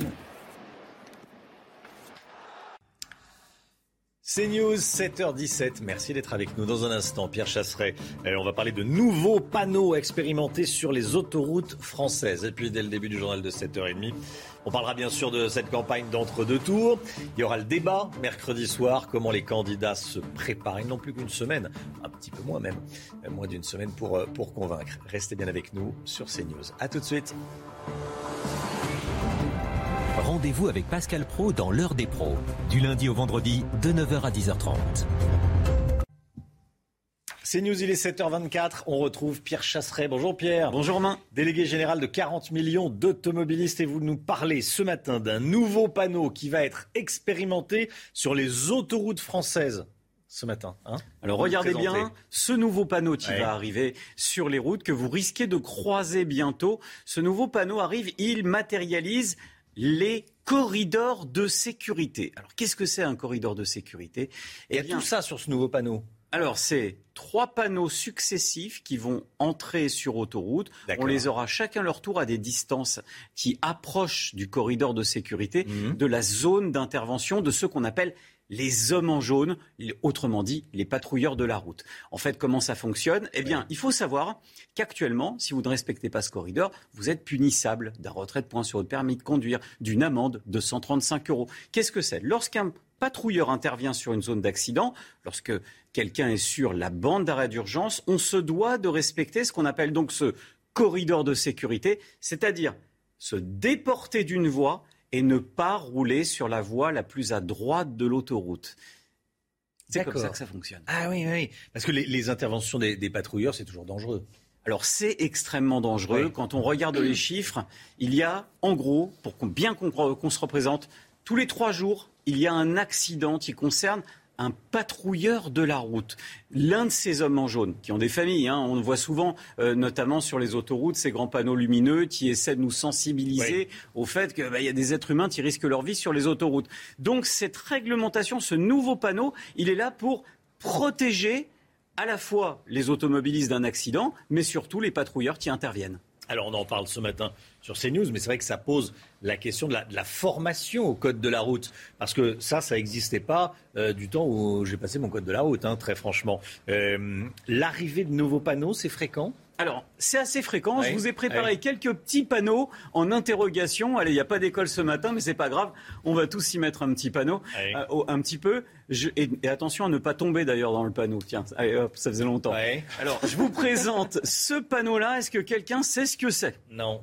Alors, c'est le panneau qui symbolise la voie de covoiturage. Ah. Alors c'est vrai que voilà un panneau qui pose la pro- euh, vraiment la question de la formation parce que c'est vrai que Hmm. ces panneaux arrivent, il y a un déficit de communication, on les montre pas à part ici où on s'occupe des automobilistes, sinon je me mets à la place de ceux qui vont croiser ce panneau sur le bord de la route, ils ne savent pas ce que c'est. Allez, un petit dernier mais celui-là, le pictogramme, il est très clair, on va le reconnaître tout de suite. Je vais vous Euh, proposer ce panneau. Ah bah tout simplement, on rentre dans une zone de brouillard. Donc le panneau triangulaire, on rappelle Mm. que ça matérialise le danger et que là, cette fois-ci, c'est un panneau temporaire qui est placé donc par les agents, notamment partant de brouillard. Pierre Chasseret, merci beaucoup Pierre. 7h27, le temps tout de suite, Karine Durand. La météo avec vous, Karine, vous nous emmenez dans le Rhône. Oui, on a une très belle journée encore une fois là-bas, un ciel bien dégagé comme on le voit sur notre webcam de ce matin. On prévoit 17 degrés, c'est 4 degrés au-dessus des moyennes de saison pour cette ville. On se trouve ici à 700 mètres d'altitude. Profitez-en, ça va un petit peu se dégrader cette semaine, mais on attend quand même quelques belles journées en prévision. Alors par contre, à l'ouest, c'est le début de la dégradation. hein. Les nuages arrivent euh, ce matin, en particulier euh, du côté du nord-ouest et surtout du sud-ouest hein, sur les Pyrénées. On a même quelques averses qui se déclenchent sur le Piémont. Par contre, à l'est, toujours un ciel bien dégagé. Superbe journée sur les Alpes, sur le Massif central ou encore sur la Méditerranée. Au cours de l'après-midi, à peu près le même type de temps. Les nuages se morcellent un petit peu euh, sur euh, l'ouest et puis sur les Pyrénées, ça reste bien chargé avec encore quelques averses possibles. Les nuages avancent hein, quand même vers les régions centrales et vers l'île de France, mais il n'y a pas de grandes conséquences. Les températures sont douces ce matin, il n'y a pas vraiment de gelée. On a juste une petite fraîcheur sur le nord-est, du côté de Nancy par exemple, 1 degré degrés sous le ciel dégagé et déjà 15 degrés pour Perpignan.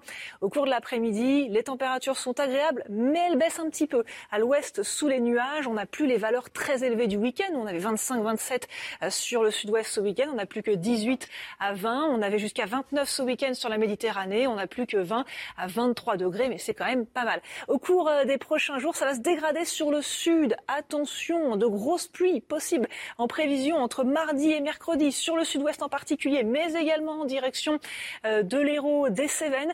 Par contre, au nord, on conserve encore ce temps très calme, très sec et très doux tout au long de la semaine. CNews, il est 7h29. Bienvenue à tous. Merci d'être avec nous sur CNews. À la une, la politique, bien sûr, la campagne de l'entre-deux tours de la présidentielle. Dans une semaine, on connaîtra normalement le nom du vainqueur de cette élection. Les deux candidats n'ont plus qu'une semaine pour convaincre.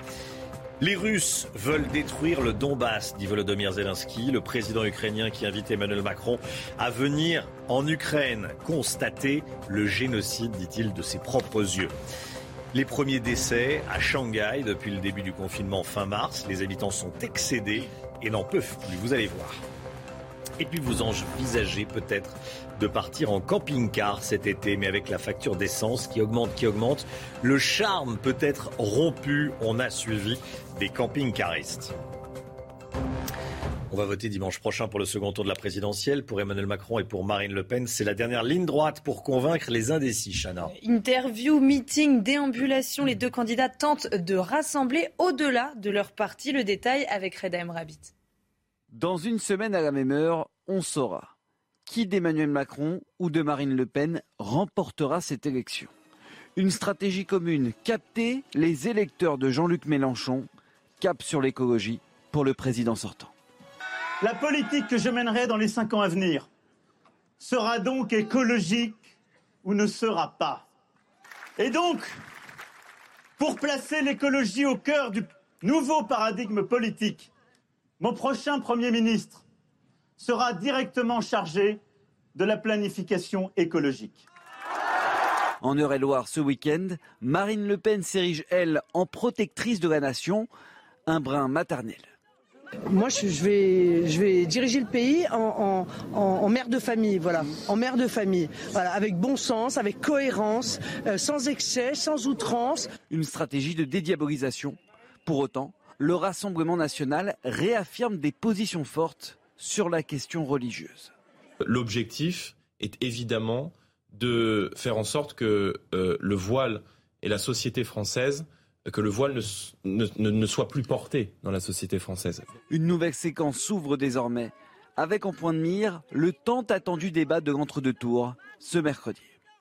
Emmanuel Macron attaque Marine Le Pen en la qualifiant hein, de climato-sceptique. Voilà ce qu'elle lui a répondu chez nos confrères de France 3. Je ne sais même pas sur quoi ils se fondent pour dire cela. Je n'ai jamais été climato-sceptique. J'ai un projet qui précisément tient compte euh, de l'environnement, tient compte de l'écologie. Je vois pas comment on peut être climato-sceptique quand on discute, par exemple, avec les vignerons, comme je l'ai fait à de très multiples reprises durant les 31 campagnes, semaines de campagne que j'ai pu faire, et qui nous expliquent qu'évidemment, eux-mêmes constatent, euh, bien entendu, dans euh, leur production euh, agricole, dans leur vendange, euh, qu'il y a un changement du climat. mais, mais vous voyez, par exemple, typiquement, c'est l'exemple type d'un d'un anathème qui est lancé par le président vous êtes candidat, mais ce qui est fondé absolument sur rien. Vous êtes victime d'anathème, c'est ce que vous dites Oui, de sa part, je suis victime d'anathème. Alors moi, j'aimerais que cette campagne se déroule argument contre argument, projet contre projet, parce qu'on le Ce sera peut-être le cas lors du débat de mercredi soir. Oui, il serait temps justement, cap sur le débat hein, de mercredi soir, le débat de l'entre-deux tours, 21h mercredi soir. Il sera largement question de sécurité. L'occasion de faire le point sur ce que proposent Emmanuel Macron et Marine Le Pen sur ce thème. Marie Conan et Lodi Huchard, regardez. Le président sortant l'affirme, s'il est réélu, il ira encore plus loin en matière de sécurité, à commencer par le doublement d'ici 2030 du nombre de policiers et de gendarmes sur le terrain. 3000 agents supplémentaires pourraient alors être remis dans nos rues. Ce seront beaucoup plus nos policiers, nos gendarmes qui iront chez, nos concitoyens pour un conseil, une plainte, parfois une audition. Autre axe fort du projet d'Emmanuel Macron, la lutte contre les violences familiales. En cinq ans, le candidat souhaite doubler les enquêteurs dédiés à ces affaires. Enfin, Emmanuel Macron veut frapper fort contre les cyberattaques. Il propose un plan d'un milliard d'euros comprenant notamment la création de 1500 postes de cyberpatrouilleurs. Face à lui, Marine Le Pen. La candidate compte faire de la sécurité une priorité de son quinquennat. En matière pénale, j'instaurerai le principe de la certitude des poursuites, des sanctions et des peines, avec le recours aux peines courtes dès la première infraction grave, même pour les mineurs. Les étrangers et les clandestins délinquants seront systématiquement reconduits chez eux. En parallèle, la candidate du Rassemblement national propose la création de 40 000 places de prison supplémentaires en cinq ans. Elle prévoit pour ce faire d'allouer un budget d'1,5 milliard d'euros par an de plus pour la sécurité et la justice, avec la création de 7000 postes de policiers et de gendarmes. La guerre en Ukraine à présent, les Russes veulent détruire le Donbass. C'est ce qu'a dit Volodymyr Zelensky hier soir sur le terrain. Les forces ukrainiennes se préparent à un assaut imminent de Moscou. Et certains villages de la région du Donbass sont en ruine et parfois pratiquement déserts. Geoffrey Defebvre. Avant la guerre, le village de Sviatogirsk dans le Donbass était réputé pour son monastère orthodoxe, aujourd'hui endommagé par les frappes russes. Stéphane, un déplacé, exprime sa lassitude. Je pense qu'on devrait arrêter cette guerre. J'en ai marre. 75 ans, mon Dieu. Dans son café-restaurant, Andri prépare des hot dogs pour ses clients. Avec l'offensive russe qui se prépare dans le Donbass, les membres de la force de défense territoriale ukrainienne ont remplacé les touristes.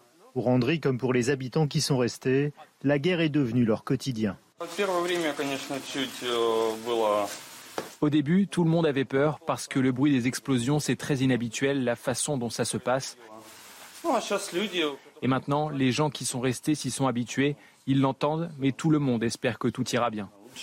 À 20 km de là, Volodymyr, un membre de la défense territoriale, marche au milieu des ruines du village bombardé de Yatskivka. L'artillerie tire fort, les zones sont divisées et notre artillerie tire à pleine puissance. Elle retient l'ennemi. Je ne sais pas ce qui se passera demain. Ici, les militaires comme les civils engagés sont prêts à tout pour freiner l'avancée des forces russes dans le Donbass. Volodymyr Zelensky invite Emmanuel Macron à se rendre en Ukraine, le président ukrainien qui n'a toujours pas digéré les mots du chef de l'État qui avait refusé de reconnaître un génocide en Ukraine. Volodymyr Zelensky l'appelle donc à aller en Ukraine pour euh, constater ce qui s'y passe de ses propres yeux.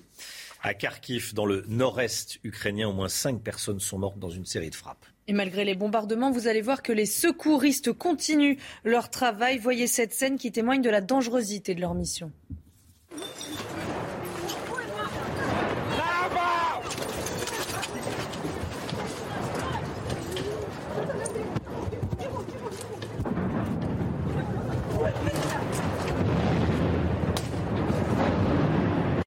Voilà les conditions d'intervention des, secouristes. Écoutez ce qu'a dit le pape François euh, hier dans son message Urbi et Orbi, le souverain pontife qui appelle les dirigeants du monde entier à entendre le cri de paix d'une Ukraine martyrisée.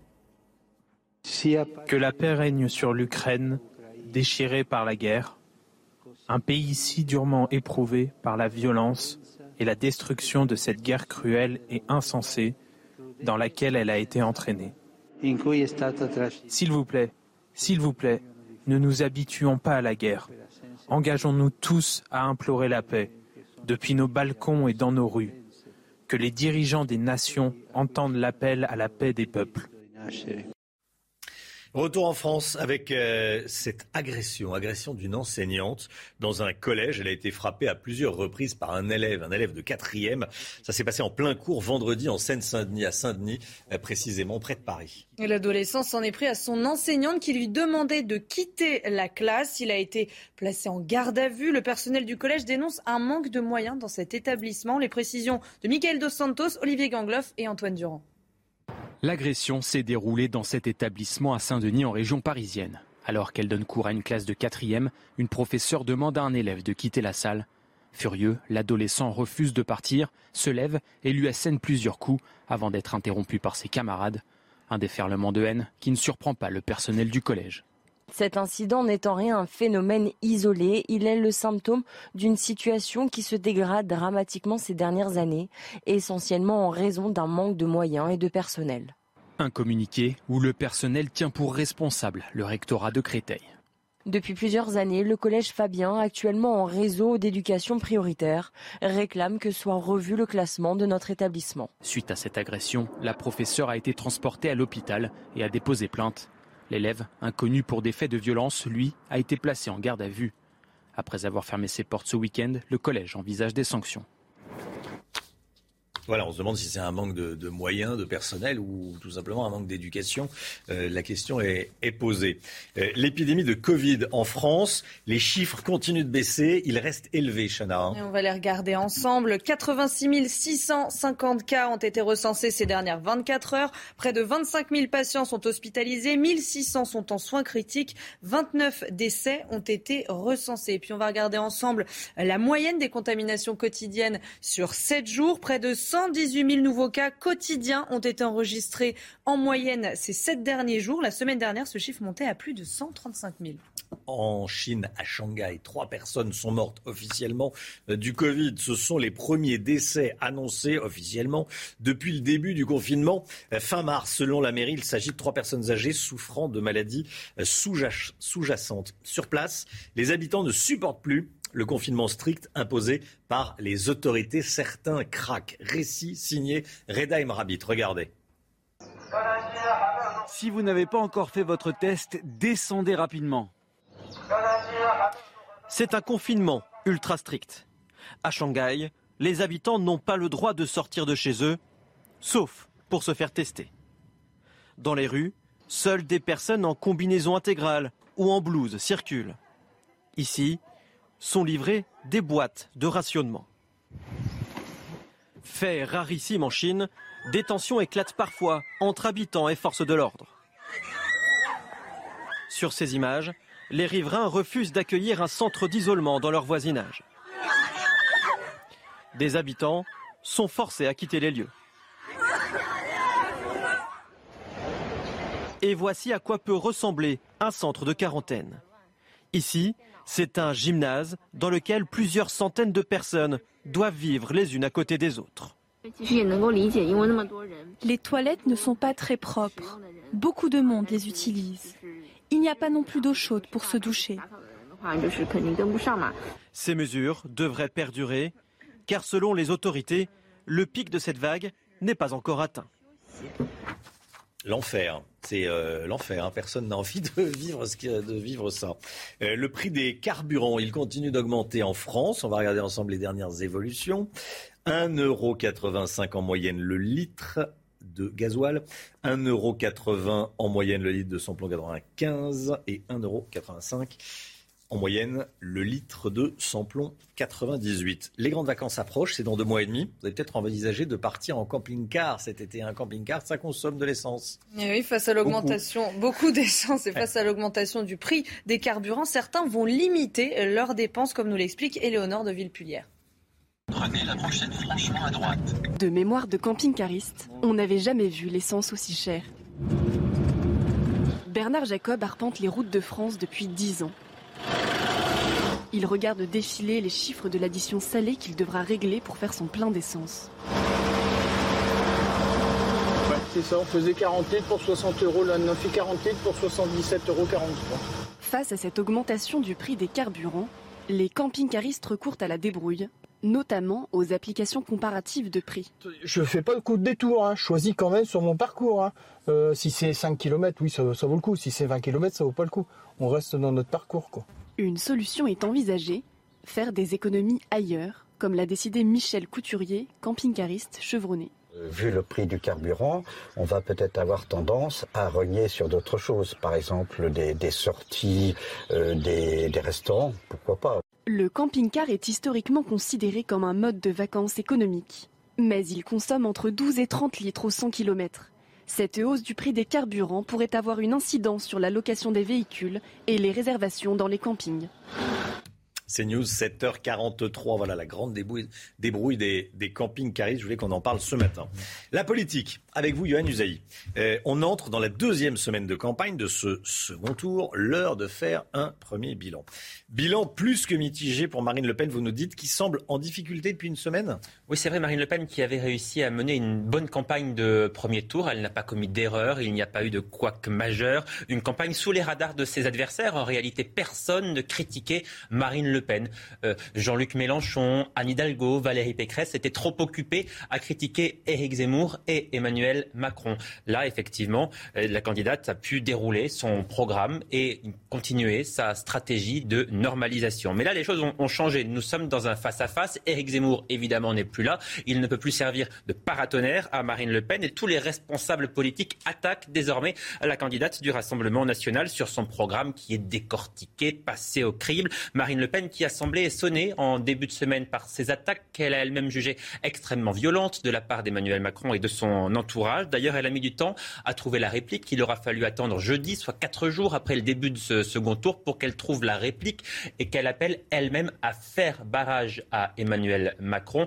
Une sorte d'inversion des rôles en utilisant la sémantique de ses adversaires. Et quand, Marine Le Pen est déstabilisée, eh bien, elle commet des erreurs. Ses opposants vous diraient qu'elle révèle son véritable visage. Le référendum de la peine de mort, par exemple, c'est une possibilité, dit un jour euh, Marine Le Pen.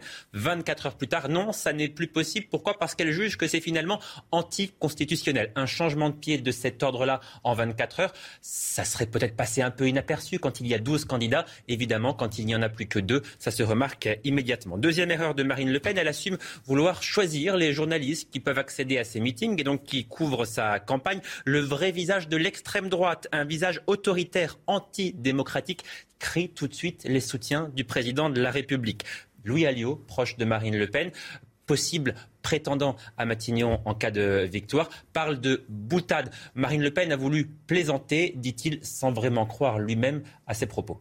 Le constat, c'est que, selon vous, pour l'instant, Marine Le Pen n'a pas réussi à rassurer tout le monde? Non, Marine Le Pen n'a pas réussi à rassurer sur l'extrémisme auquel la renvoie systématiquement le président candidat. Un exemple, qui est l'entourage de Marine Le Pen? Qui gouvernerait si elle était élue? Qui pourrait aller à Matignon? Quelles sont les grandes figures potentiel d'un gouvernement de Marine Le Pen Eh bien, on ne le sait pas. Son entourage est source d'interrogation. Elle aurait peut-être intérêt à en révéler davantage, oui, mais elle ne veut pas le faire, d'ailleurs par peur de froisser certains de ses proches avant le résultat de l'élection et pour ne pas fermer la porte à d'éventuels ralliements. Des ralliements, d'ailleurs, où sont-ils précisément ces ralliements? À l'exception d'Éric Zemmour et de Nicolas Dupont-Aignan, qui ont appelé à voter pour elle et qui, d'ailleurs, entre parenthèses, ont complètement disparu de cette campagne de second tour. Ils sont désormais invisibles on ne les voit plus nulle part. Où sont les ralliements de Marine Le Pen? Pour l'instant, au Rassemblement national, il n'y a de rassemblement que le nom. Les Républicains, par exemple, pas un seul membre des Républicains n'a pour l'instant appelé à voter pour Marine Le Pen lors de ce second tour de l'élection présidentielle. Elle espérait des ralliements de ce camp politique-là dans cet entre-deux-tours. Ils n'ont pas eu lieu. On voit bien qu'aujourd'hui, quand on est un responsable politique, il est encore difficile d'appeler à voter officiellement pour Marine Le Pen, alors qu'Emmanuel Macron, lui, est très entouré. Sans doute vient de là le manque de dynamique en ce moment pour Marine Le Pen, qui recule très légèrement dans les sondages. Mais on voit bien que la dynamique qui était de son côté avant le premier tour, aujourd'hui les choses ont changé. Il lui reste donc une semaine pour Mm. tenter d'inverser la situation. Merci beaucoup, Yohann Usaï. Notez que Laurent Jacobelli, porte-parole de Marine Le Pen, sera l'invité de la matinale, l'invité politique à 8h15 ce matin. Laurent Jacobelli, porte-parole de Marine Le Pen, invité de la matinale. 8h moins le quart, tout de suite le point info avec Chanel Housteau. La Russie veut détruire le Donbass, c'est ce qu'a dit Volodymyr Zelensky cette nuit. Le président ukrainien promet que tout sera fait pour protéger la région. À Shanghai, trois personnes sont mortes du Covid-19. Ce sont les premiers décès annoncés officiellement depuis le début du confinement euh, fin mars. Selon la mairie, il s'agissait de trois personnes âgées souffrant de maladies sous-jacentes. Ce lundi de Pâques sera ensoleillé dans le centre et à l'est de la France avec des températures entre 17 et 23 degrés. Du soleil également en Bourgogne-Franche-Comté et dans le Languedoc-Roussillon. En revanche, attention aux nuages qui sont attendus dans les régions de l'ouest de la France. L'âge de départ à la retraite, c'est un des sujets dont on parle beaucoup en ce moment. Forcément, c'est important, mais pour partir à la retraite, il faut déjà avoir du travail. On en parle tout de suite avec le Guyot.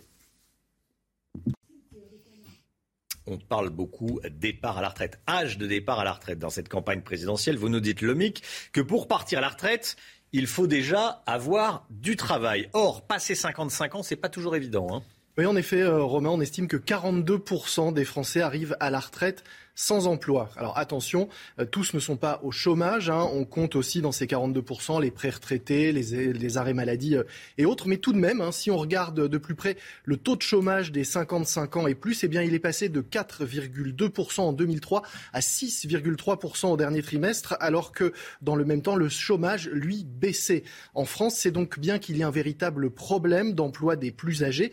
La France est d'ailleurs euh, l'un des pays de la zone euro où le taux d'emploi des seniors est le plus faible il est inférieur de 7 points à la moyenne des autres pays. Alors, une fois qu'on a dit ça, euh, qu'est-ce qu'on fait pour permettre aux seniors de travailler jusqu'à la retraite? Eh il y a des moyens de favoriser l'emploi de ces seniors. On peut penser notamment euh, à l'intérim. Hein. On présente souvent l'intérim comme euh, un moyen pour les plus jeunes de, faire leur premier, pas, leur premier pas dans le monde du travail. Eh bien, en fait, aujourd'hui, on se rend compte que les seniors représentent 20% des intérimaires et surtout, ce sont eux qui font le plus d'heures quand on regarde le nombre d'heures travaillées en intérim. C'est la preuve sans doute que leurs compétences séduisent les employeurs. Autre piste, bien des entreprises misent ouvertement sur cet or gris Hein, ces euh, salariés mhm. expérimentés qui ont encore envie de travailler.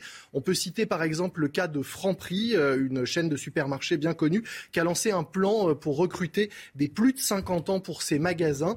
on trouve les offres de l'enseigne d'ailleurs sur un site spécialisé qui s'appelle Tipeee Job, une plateforme qui est entièrement dédiée aux offres d'emploi pour les 50 ans et plus. Et puis pour terminer, j'aimerais vous parler euh, d'un cas un peu particulier, celui de Madame Hazel McCallion. Vous avez peut-être entendu ce nom ces, ces derniers temps. C'est la directrice de l'aéroport international de Toronto au Canada. Elle est née en 1921. Alors le calcul est vite fait. Elle a donc 101 100 ans.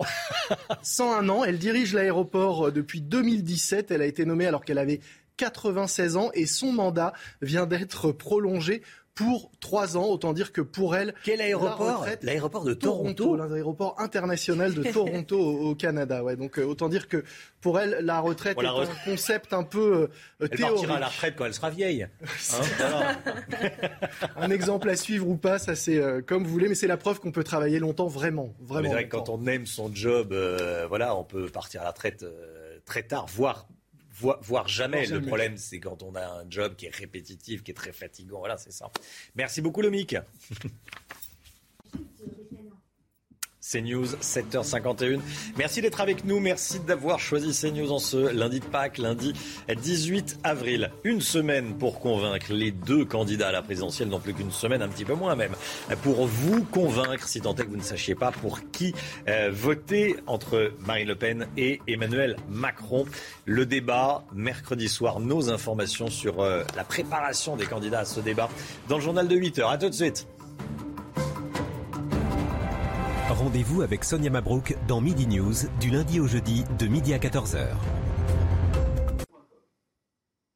Des conditions agréables à l'est persistent. Par contre, à l'ouest, le temps commence à changer avec l'arrivée de nuages. L'anticyclone faiblit, laisse passer un temps légèrement perturbé, rien de bien méchant, simplement des nuages sur le nord-ouest et parfois quelques précipitations légères sur le sud-ouest, partout ailleurs, un ciel bleu azur sur les Alpes, le Massif central ou encore sur la côte d'Azur et l'arc méditerranéen. En cours de l'après-midi, toujours de très belles conditions à l'est. Par contre, les nuages se morcellent, mais ils avancent aussi un petit peu en direction de l'île de France. Le temps commence à changer. Toujours un ciel bien chargé sur les Pyrénées avec encore quelques averses prévision. Les températures sont douces ce matin. Il n'y a pas de gelée, avec une température de 9 sur Paris. Petite fraîcheur par contre au nord-est, hein, sous le ciel dégagé, à peine 1 sur Nancy. Déjà 15 degrés sur Perpignan. Au cours de l'après-midi, ça reste doux, partout, mais les températures baissent quand même un peu. Euh, sur l'ouest, on n'a plus les valeurs aussi élevées qu'on avait au cours du week-end. On redescend à 18-20 degrés sur euh, le sud-ouest, 23 localement euh, sur Paris, 23 également sur Perpignan. Au cours des prochains jours, ça va changer pour le sud uniquement, avec une dégradation importante, principalement entre mardi et mercredi, voire jeudi, avec de violents orages porteurs de fortes précipitations. Il pourra y avoir des alertes météo. Il faudra bien se tenir au courant. Par contre, au nord, ça reste calme, sec, ensoleillé, très agréable malgré une légère baisse des températures. C'est News, il est 7h59. Bienvenue à tous. Merci d'être avec nous à la une ce matin. La politique, bien sûr, et cette histoire. 220 000 électeurs radiés par erreur lors du premier tour de la présidentielle il y a une semaine. C'est une conséquence de l'automatisation de la tenue des listes électorales. On en parle et on vous explique tout dans un instant. Le débat Macron-Le Pen J-2. Comment se préparent les deux candidats? On verra ça avec vous, Johan Usaï. A tout de suite, Johan. Les Russes veulent détruire le Donbass, dit Volodymyr Zelensky, le président ukrainien, qui invite Emmanuel Macron à aller en Ukraine constater le génocide de ses propres yeux. Plus de 220 000 électeurs radiés des listes électorales par erreur. C'est une information qui fait la une de nos confrères du Parisien ce matin. Pendant le premier tour, certains ont eu la mauvaise surprise de découvrir qu'ils étaient interdits d'isoloir au moment de voter. C'est l'une des conséquences de l'automatisation de la mise à jour de ces listes électorales. Toutes les explications avec Vincent Fandège.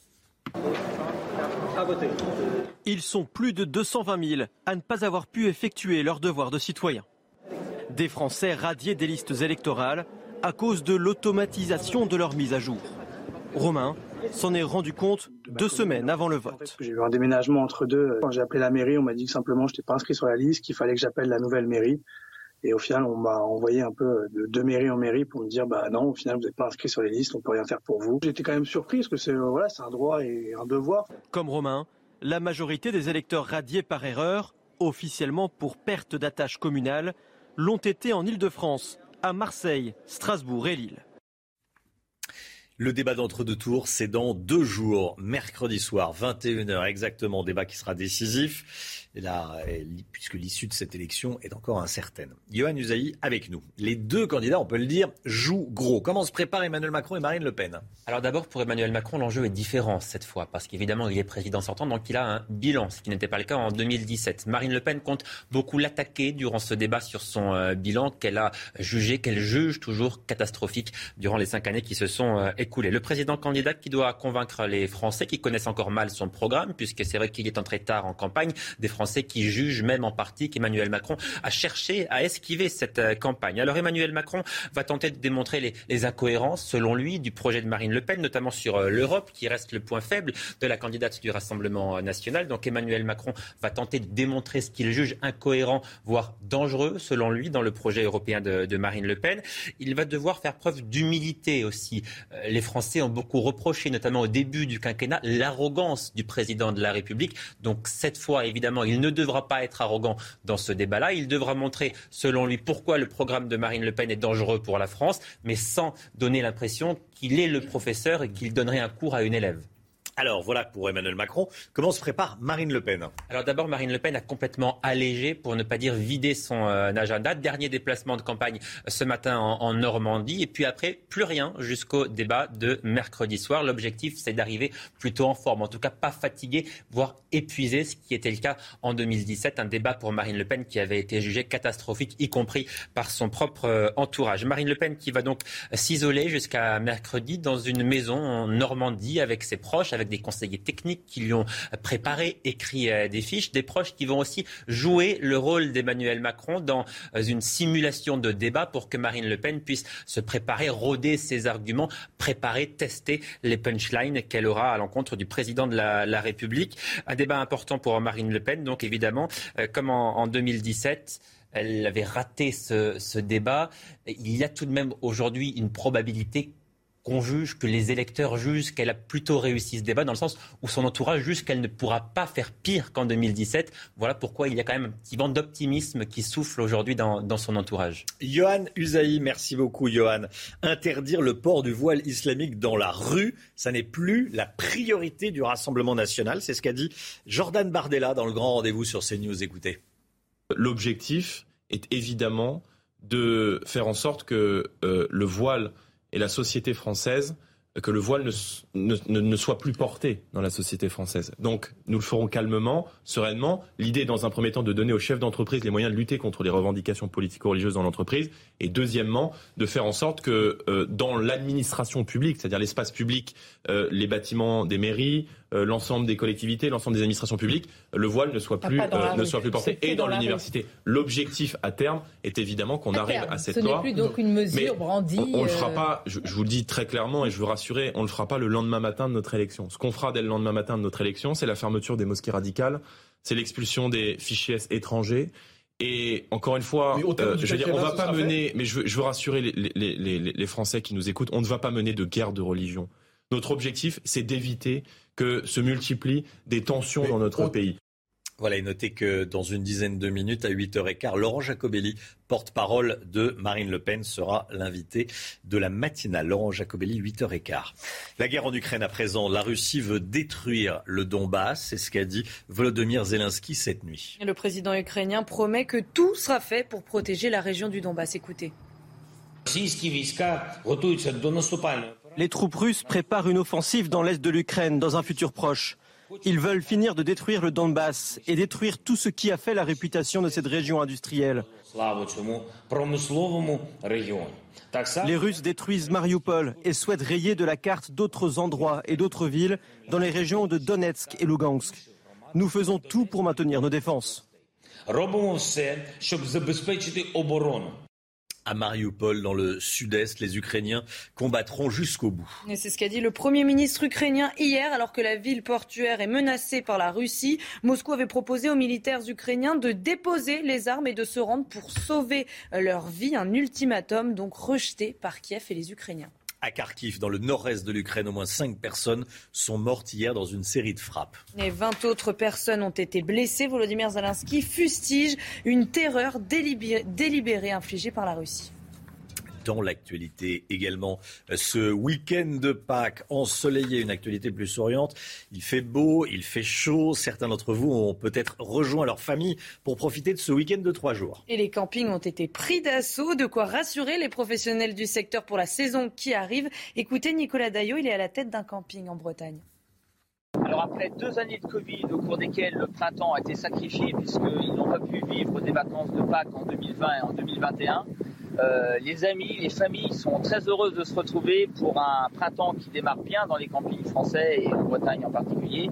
Euh, les gens ont vraiment la joie, la bonne humeur. On sent qu'ils vont déjà sur les plages, ils sont heureux de se retrouver dans la piscine couverte, sur les aires de jeu.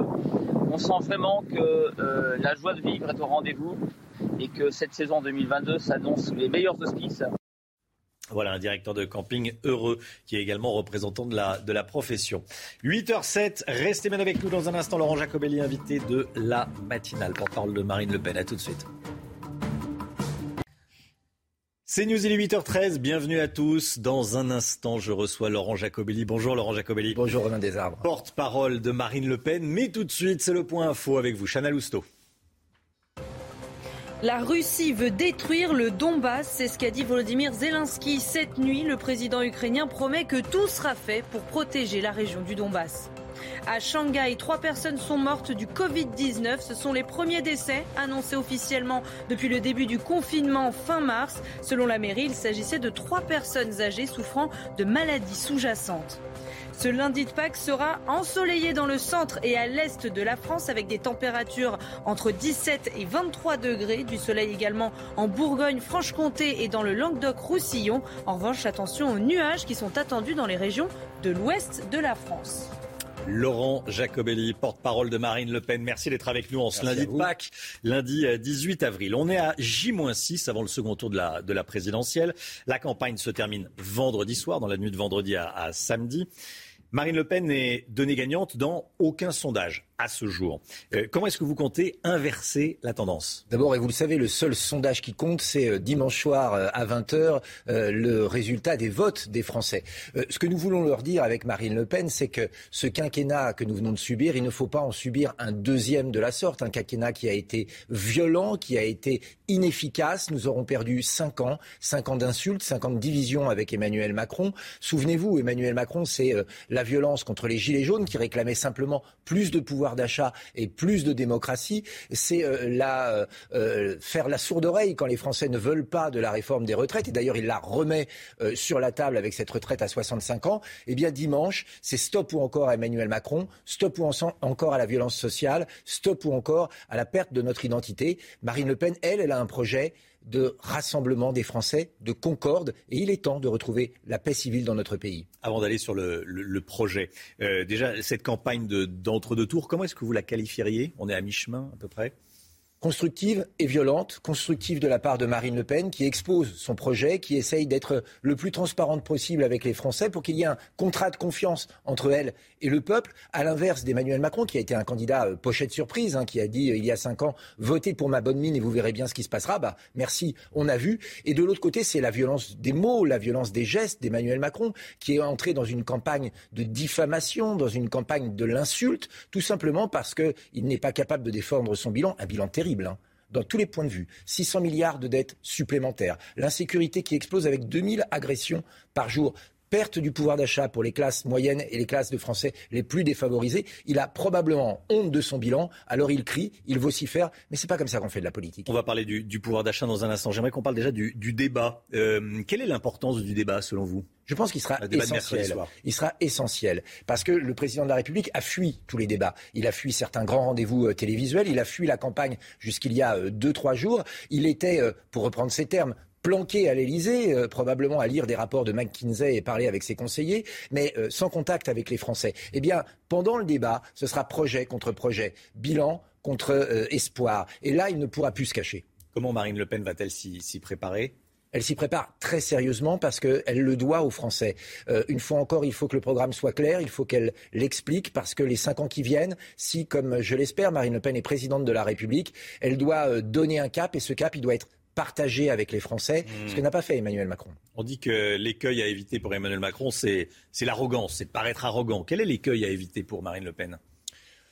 Je crois que l'écueil à éviter euh, pour Marine Le Pen, c'est rentrer euh, dans un débat euh, stérile, c'est-à-dire petite phrase contre petite phrase, mais je sais qu'elle ne le fera pas parce qu'elle a conscience que la tâche qui lui incomberait, si elle était présidente de la République, est euh, historique mmh. et que ça mérite euh, gravité, sérieux, confiance. Et elle doit redonner à la fois de l'espoir aux Français, mais aussi un gage de sérieux. On a, on a appris ce week-end, tiens, que dans, dans, le, dans le Parisien, euh, que Gilles Boulot avait appelé François Hollande pour lui demander comment, pour avoir la psychologie du, du, candidat, pour savoir comment il s'était préparé. Léa Salamé ou Gilles Boulot n'ont pas appelé Marine Le Pen? Alors écoutez, euh, pas que je sache en tout cas. Hmm, d'accord, pas que vous sachiez. Qu'est-ce que, Marine Le Pen pense d'Emmanuel Macron? Qu'est-ce qu'elle en dit en réunion?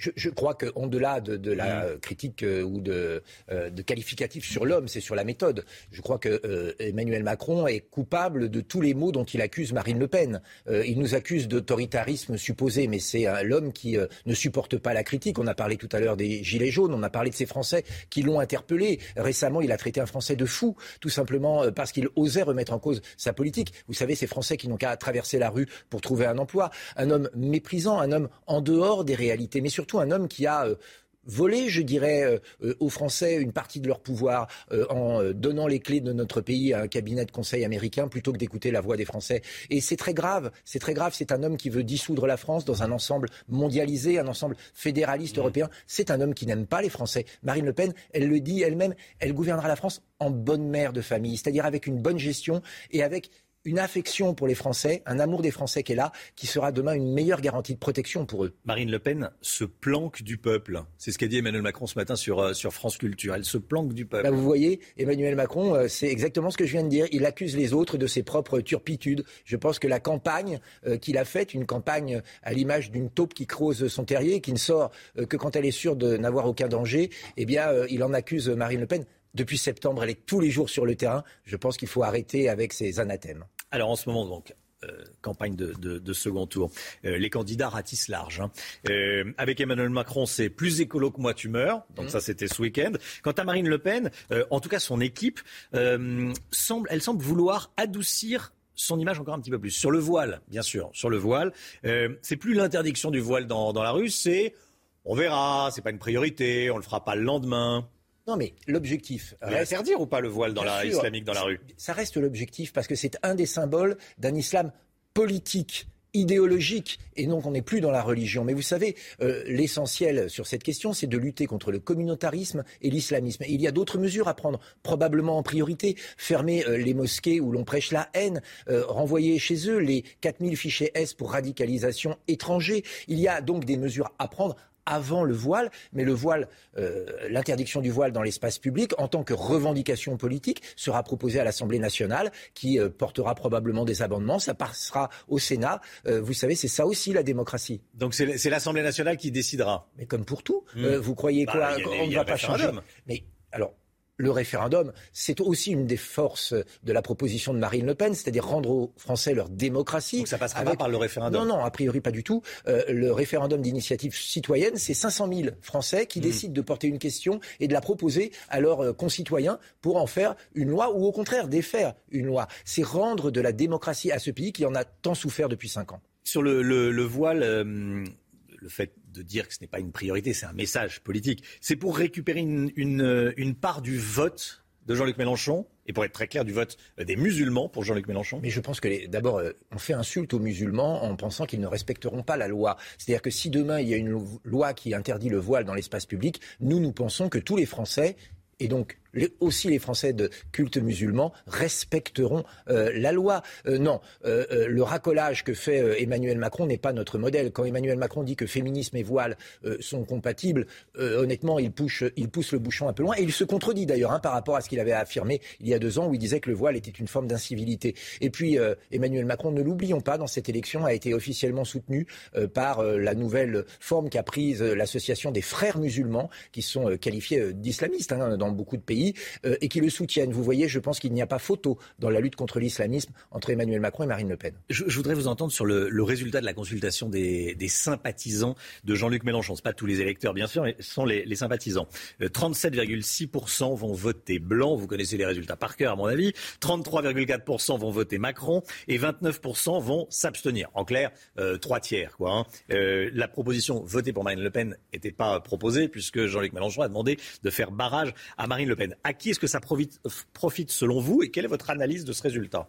C'est difficile à analyser quand on vous donne un choix euh, tout à fait partiel. Ce que je vois, c'est qu'il y a seulement un tiers des électeurs de Jean-Luc Mélenchon prêts à voter pour Emmanuel Macron. Eh bien, puisqu'il n'y avait pas l'hypothèse euh, voter pour Marine Le Pen, moi je vais la, donner cette hypothèse aujourd'hui euh, aux électeurs de Jean-Luc Mélenchon. Vous ne voulez pas de la retraite à 65 ans, votez Marine Le Pen. Vous voulez du référendum d'initiative citoyenne, votez Marine Le Pen. Vous voulez plus de pouvoir d'achat pour les classes populaires et les classes moyennes, votez Marine Le Pen. Vous voulez que le travail paye plus, votez Marine Le Pen. Vous voyez, il y a, je crois, une forme de mépris des électeurs quand on leur donne un ordre, voter pour un tel ou voter pour une telle. Je pense qu'il faut leur faire des propositions et qu'à partir de ces propositions, ils décident. Moi, j'ai du mal à croire qu'on puisse aujourd'hui avoir voté Jean-Luc Mélenchon et qu'on veuille retrouver avec Emmanuel Macron la casse sociale qu'il nous promet. Mais le, vote Mélenchon, c'est un vote très à gauche. Euh, pour, pour bon nombre de, de Jean-Luc Mélenchon, on entend ce mot fasciste.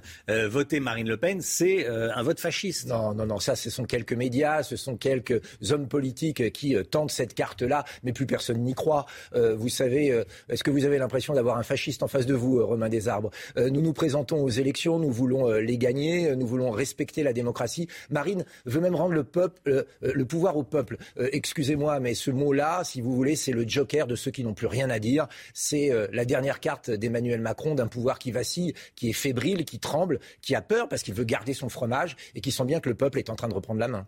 L'homme d'affaires Mourad Boudjelal. Euh, ce week-end, samedi, soutien d'Emmanuel Macron a qualifié les électeurs de Marine Le Pen de racistes. Mmh. Euh, Marine Le Pen demande à Emmanuel Macron de, s'excuser. Euh, est-ce qu'il a eu, est-ce qu'elle a eu un message du président Non, mais toujours dans le mépris, toujours dans la division. Vous savez, Emmanuel Macron, c'est euh, les pauvres contre les riches, c'est les non vaccinés contre les vaccinés, c'est les gilets jaunes contre la police. Emmanuel Macron, c'est la France des uns contre les autres. Alors on insulte, on calomnie, mais il faut apaiser tout ça. Est-ce que vous croyez vraiment que les retraités qui gagnent 8 euros par jour et qui veulent plus de pouvoir d'achat et qui votent Marine Le Pen sont racistes Est-ce que vous croyez que les étudiants qui veulent une meilleure formation et qui veulent que euh, lorsqu'ils travaillent, ils gagnent un peu plus pour payer leurs études et qui votent pour Marine Le Pen euh, sont des racistes? Est-ce que vous croyez que ces Français qui sont obligés de prendre leur voiture et qui sont heureux de voir que Marine Le Pen baissera la TVA sur l'essence de 20% à 5,5% sont des racistes? Tout ça est ridicule, grotesque. dit ça selon vous? Et ça entache la fonction présidentielle. Alors pourquoi est-ce qu'il dit ça Il panique. Il panique. Euh, il a vécu euh, cinq ans dans le mépris, cinq ans en croyant qu'il était euh, le meilleur du monde. Il se rend compte que son bilan est catastrophique, qu'il a raté surtout. Vous savez, les gens qui ont un ego surdimensionné, lorsqu'ils sont face à leur échec, perdent pied. Je pense que c'est ce à quoi on est en train d'assister. C'est le cas du président de la République, un ego surdimensionné je vous laisse juge si vous. Je suis pas psychologue, hein. je suis journaliste, mais il y a des signes. Hmm. Euh, sur le vote des catholiques, il y a le président de la conférence des évêques de France qui s'est exprimé hier euh, dans la presse, Monseigneur Éric de Moulin-Beaufort. Il dit qu'il il manque aux catholiques une personnalité dans laquelle ils veulent s'identifier. Il n'y a pas de consigne de vote, donc euh, les catholiques peuvent voter pour Emmanuel Macron ou pour Marine Le Pen, mais il, il manque une personnalité dans laquelle ils veulent s'identifier. Qu'est-ce que vous lui dites? Moi, je lui dis que je suis laïque, euh, que nous sommes pour une république euh, laïque et que les catholiques doivent pouvoir se décider en âme et conscience en fonction d'un programme, en fonction de ce qu'ils euh, croient d'un candidat et de sa personnalité. Je ne suis pas sûr que la religion ait quoi que ce soit à faire dans cette histoire. Sur le pouvoir d'achat, je voulais vous entendre euh, également, vous, vous en parlez évidemment. Euh, le gouvernement annonce un, un, chèque alimentation pour les, les plus modestes, mis en place juste après l'élection.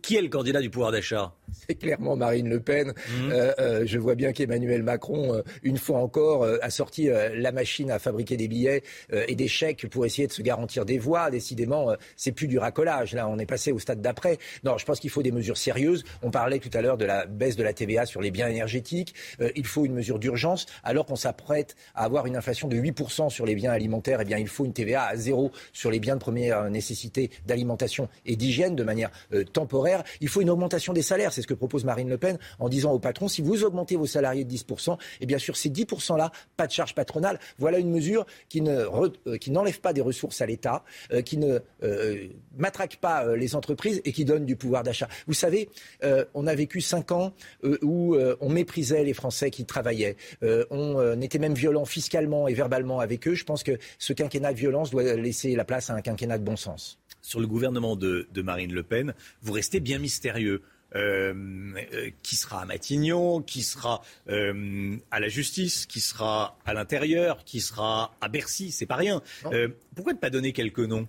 Mais pour rassurer. mais d'abord parce que vous savez que les choses peuvent changer en fonction du résultat, que nous serons euh, heureux d'accueillir euh, des décideurs et des euh, gens capables de gouverner, d'où qu'ils viennent d'ailleurs, de droite, de gauche ou même d'ailleurs, s'ils ont la France au cœur. Mais surtout, est-ce que vous croyez bien que ce partage des postes, cette collection de nominations, c'est ce que les Français attendent? Les Français, ils attendent qu'on s'occupe d'eux. Alors on a vu, oui, un gouvernement. mais c'est pas rien. On, a vécu cinq ans. à être rassuré. Bien sûr, mais on a vécu cinq ans où le président de la République République, essayer de caser ses copains, quel que soit d'ailleurs leur casier judiciaire. Non, il faut arrêter avec ça. Il faut maintenant s'occuper des Français. Rassurez-vous. Voilà, je vais vous dire ça. Rassurez-vous. Marine Le Pen est très bien entourée et le jour où elle gagnera, le jour où elle sera présidente de la République, eh bien, il y aura des bonnes volontés pour travailler avec elle. Euh, aujourd'hui, elle pourrait diriger le pays avec la gauche souverainiste. C'est ce qu'elle avait dit. Elle pourrait diriger le pays avec des mélanchonistes? Mais pourquoi pas? Vous savez, il y a. Euh, elle avait en tête notamment euh, Arnaud Montebourg. Euh, Arnaud Montebourg euh, ou un autre, vous savez, il y a dans notre équipe aujourd'hui quelqu'un qui s'appelle Andrea Cotara, qui vient de la France insoumise, parce qu'il a les valeurs sociales au cœur, la laïcité au cœur, ce que semble avoir oublié d'ailleurs M. Mélenchon, et qui se reconnaît dans notre programme, qui travaille avec nous. Il y a des gens de bonne volonté partout. On en a marre du clanisme. On l'a vécu. Hein. On a eu une petite bande qui a confisqué le pouvoir et qui a dirigé pour elle-même depuis cinq ans. Eh bien, il faut ouvrir les portes et les fenêtres à la démocratie. Il faut que tous les Français soient représentés. On parlait tout à l'heure du référendum d'initiative populaire. Eh bien, on parlera aussi de la proportionnelle. Tous les Français méritent la même considération et c'est à cela que ressemblera le gouvernement de Marine Le Pen l'Ukraine. Euh, Volodymyr Zelensky, le président ukrainien, invite Emmanuel Macron à se rendre en Ukraine pour constater que les Ukrainiens sont victimes d'un génocide. Euh, Emmanuel Macron ne veut pas utiliser le mot de génocide parce que euh, s'il y a génocide, on est obligé d'intervenir. La France serait obligée d'intervenir. Bon, si Marine Le Pen est élue, est-ce qu'elle irait en Ukraine? Je pense que si Marine Le Pen euh, est élue, elle fera le tour, oui, euh, bien sûr, euh, de tous les intervenants dans cette terrible guerre. Elle a d'ailleurs annoncé qu'elle demanderait une convention sous l'égide de l'ONU avec, bien sûr, les belligérants, avec les États-Unis, avec les pays limitrophes pour trouver un chemin vers la paix. L'escalade des mots n'est pas la solution, la livraison d'armes n'est pas la solution, l'embargo sur les biens énergétiques qui vont nuire finalement au pouvoir d'achat des Français et pas du tout à la Russie, ce n'est pas une solution. Il faut une solution diplomatique de dialogue, euh, même si évidemment les atrocités qu'on peut voir euh, tous les jours sur nos écrans et qu'il faut condamner fermement euh, nous incitent à prendre des mesures rapides. Laurent Jacobelli, porte-parole de Marine Le Pen. Merci beaucoup d'être venu ce matin sur le plateau de la matinale. Bonne journée à vous. 8h30 pile, on se retrouve tout de suite. CNews, il est 8h30. Bienvenue à tous. Merci d'être avec nous. Merci d'avoir choisi CNews pour démarrer cette journée de lundi de Pâques, lundi 18 avril. Allez, à la une, euh, la politique, bien sûr, la campagne de l'entre-deux tours. Dans une semaine, on connaîtra normalement à cette heure-ci le nom du vainqueur de la présidentielle. Les deux candidats n'ont plus qu'une semaine pour convaincre. Les Russes veulent détruire le Donbass, dit Volodymyr Zelensky, le président ukrainien qui invite Emmanuel Macron à venir constater le génocide de ses propres yeux. Les premiers décès à Shanghai depuis le début du confinement fin mars. Les habitants sont excédés et n'en peuvent plus, vous allez voir. Et puis vous envisagez peut-être de partir en camping-car cet été, mais avec la facture d'essence, le charme peut être rompu. On a suivi des camping-caristes. On vote dimanche pour le second tour de la présidentielle pour Emmanuel Macron et Marine Le Pen. C'est la dernière ligne droite pour convaincre les indécis, Chana. Hein. Interview, meeting, déambulation, les deux candidats tentent de rassembler au-delà de leur parti. Le détail avec Reda Rabbit. Dans une semaine à la même heure, on saura qui d'Emmanuel Macron ou de Marine Le Pen remportera cette élection. Une stratégie commune, capter les électeurs de Jean-Luc Mélenchon, cap sur l'écologie pour le président sortant. La politique que je mènerai dans les cinq ans à venir sera donc écologique ou ne sera pas. Et donc, pour placer l'écologie au cœur du nouveau paradigme politique, mon prochain Premier ministre sera directement chargé de la planification écologique. En Eure-et-Loire ce week-end, Marine Le Pen s'érige, elle, en protectrice de la nation, un brin maternel. Moi, je vais, je vais diriger le pays en, mère de famille, voilà, en mère de famille, voilà, avec bon sens, avec cohérence, euh, sans excès, sans outrance. Une stratégie de dédiabolisation. Pour autant, le Rassemblement national réaffirme des positions fortes sur la question religieuse. L'objectif est évidemment de faire en sorte que euh, le voile et la société française que le voile ne, ne, soit plus porté dans la société française. Une nouvelle séquence s'ouvre désormais, avec en point de mire le tant attendu débat de l'entre-deux tours ce mercredi. Voilà, et Emmanuel Macron attaque Marine Le Pen en la qualifiant de climato-sceptique. Voici ce qu'elle lui a répondu chez nos confrères de France 3. Je ne sais même pas sur quoi ils se fondent pour dire cela. Je n'ai jamais été climato-sceptique. J'ai un projet qui précisément tient compte euh, de l'environnement, tient compte de l'écologie. Je vois pas comment on peut être climato-sceptique quand on discute, par exemple, avec les vignerons, comme je l'ai fait à de très multiples reprises durant les 31 campagnes, semaines de campagne que j'ai pu faire, et qui nous expliquent qu'évidemment, eux-mêmes constatent, euh, bien entendu, dans euh, leur production euh, agricole, dans leur vendange, euh, qu'il y a un changement du climat. mais, mais vous voyez, par exemple, typiquement, c'est l'exemple type d'un d'un anathème qui est lancé par le président vous êtes candidat, mais qui est fondé absolument sur rien. Vous êtes victime d'anathème, c'est ce que vous dites Oui, de sa part, je suis victime d'anathème. Alors moi, j'aimerais que cette campagne se déroule argument contre argument, projet contre projet, parce qu'on le Ce sera peut-être le cas lors du débat de mercredi soir. Oui, il serait temps cap sur le débat de l'entre-deux tours. Ils, euh, en faisaient, allusion il y a quelques instants. Il aura lieu mercredi soir à 21h et il sera largement question de sécurité lors de ce débat. Et bien sûr, l'occasion de faire le point sur ce que proposent Emmanuel Macron et Marine Le Pen. Reda Emrabit avec Marie Conan et Elodie Huchard. Regardez. Le président sortant l'affirme, s'il est réélu, il mettra en place davantage de mesures pour lutter contre l'insécurité à commencer par le doublement d'ici 2030 du nombre de policiers et de gendarmes sur le terrain. 3000 agents supplémentaires pourraient être alors déployés dans nos rues. Ce seront beaucoup plus nos policiers et nos gendarmes qui iront chez, nos concitoyens pour un conseil, une plainte, parfois une audition. Autre axe fort du projet d'Emmanuel Macron, la lutte contre les violences familiales. En cinq ans, le candidat souhaite doubler le nombre d'enquêteurs dédiés à ces affaires. Enfin, Emmanuel Macron veut frapper fort contre les cyberattaques. Il propose un plan d'un milliard d'euros comprenant notamment la création de 1500 postes de cyberpatrouilleurs. Face à lui, Marine Le Pen. La candidate compte faire de la sécurité une priorité de son quinquennat. En matière pénale, j'instaurerai le principe de la certitude des poursuites, des sanctions et des peines, avec le recours aux peines courtes dès la première infraction grave même pour les mineurs, les étrangers et les clandestins délinquants seront systématiquement reconduits chez eux. En parallèle, La candidate du Rassemblement national propose la création de 40 000 places de prison supplémentaires en 5 ans. Elle prévoit pour ce faire d'allouer un budget d'1,5 milliard d'euros par an de plus pour la sécurité et la justice, avec la création de 7 000 postes de policiers et gendarmes.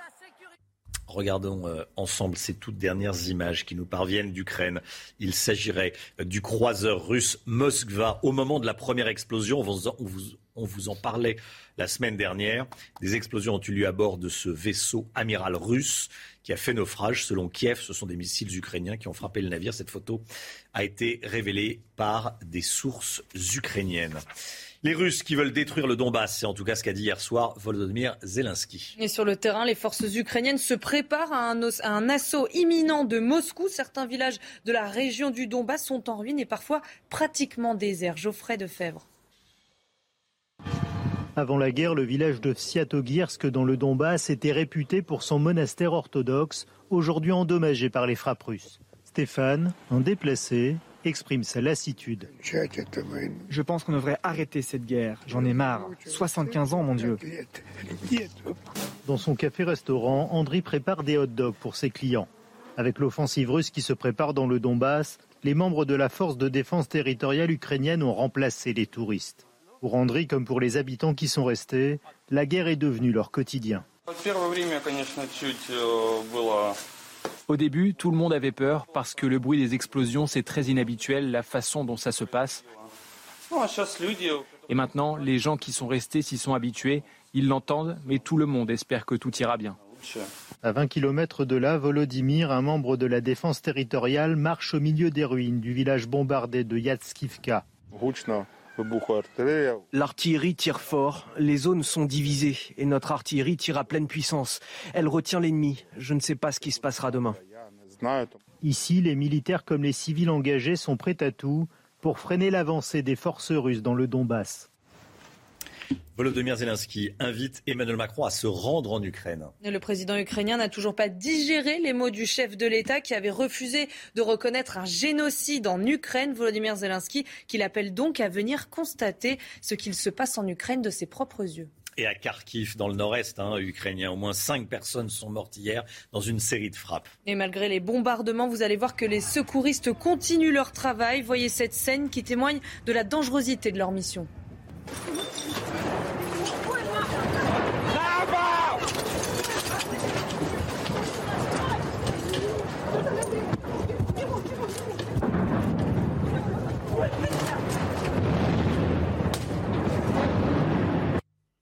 Quant au pape, le pape, il appelle.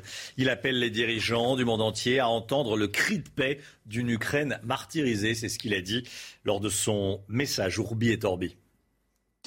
Que la paix règne sur l'Ukraine, déchirée par la guerre, un pays si durement éprouvé par la violence et la destruction de cette guerre cruelle et insensée dans laquelle elle a été entraînée.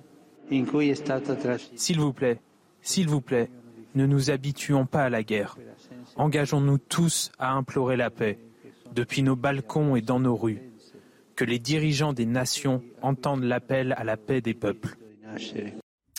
Une enseignante d'un collège frappée à plusieurs reprises par un élève. Ça s'est passé en plein cours vendredi à Saint-Denis, près de Paris. Et l'adolescent élève de 4e s'en est pris à son enseignante qui lui demandait de quitter la salle de cours. Il a été placé en garde à vue. Le personnel du collège dénonce un manque de moyens dans cet établissement. Les précisions de Michael Dos Santos, Olivier Gangloff et Antoine Durand. L'agression s'est déroulée dans cet établissement à Saint-Denis en région parisienne. Alors qu'elle donne cours à une classe de quatrième, une professeure demande à un élève de quitter la salle. Furieux, l'adolescent refuse de partir, se lève et lui assène plusieurs coups avant d'être interrompu par ses camarades. Un déferlement de haine qui ne surprend pas le personnel du collège. Cet incident n'est en rien un phénomène isolé, il est le symptôme d'une situation qui se dégrade dramatiquement ces dernières années, essentiellement en raison d'un manque de moyens et de personnel. Un communiqué où le personnel tient pour responsable le rectorat de Créteil. Depuis plusieurs années, le collège Fabien, actuellement en réseau d'éducation prioritaire, réclame que soit revu le classement de notre établissement. Suite à cette agression, la professeure a été transportée à l'hôpital et a déposé plainte. L'élève, inconnu pour des faits de violence, lui, a été placé en garde à vue. Après avoir fermé ses portes ce week-end, le collège envisage des sanctions. L'épidémie de Covid, l'épidémie de Covid en France, les chiffres continuent de baisser, mais ils restent élevés. On va les regarder ensemble. Hein. 86 650 cas ont été recensés ces dernières 24 heures. Près de 25 000 patients sont hospitalisés, 1600 sont en soins critiques, 29 décès ont été recensés. Et puis on va regarder ensemble la moyenne des contaminations quotidiennes sur 7 jours. Près de 118 000 nouveaux cas quotidiens ont été enregistrés en moyenne ces 7 derniers jours. La semaine dernière, ce chiffre monte à plus de 135 000. Voilà, et puis en Chine, à Shanghai, trois personnes sont mortes officiellement. Ce sont les premiers décès officiellement, hein, je le répète, depuis le début du, du confinement fin mars. Selon la mairie, il s'agit de trois personnes âgées souffrant de maladies sous-jacentes. Sur place, les habitants ne supportent plus le confinement strict imposé par les autorités. Allez, il a fait beau ce week-end. Certains commencent à, penser aux, grandes vacances et même aux, et aux petits, petites. Le prix des carburants continue d'augmenter. Ça, c'est un sacré budget quand on part en vacances. Regardons ensemble 1,85€ en moyenne le litre de gasoil, 1,80€ le samplon 95, 1,85€ le samplon 98. Et les grandes vacances approchant. Certains étudient le départ en camping-car, mais ça coûte cher un camping-car parce que ça consomme forcément hein, entre 10 et 15 litres. Et oui, face à l'augmentation du prix des carburants, certains vont limiter leurs dépenses, comme nous l'explique Éléonore de Villepulière. Prenez la prochaine franchement à droite. De mémoire de camping-cariste, on n'avait jamais vu l'essence aussi chère.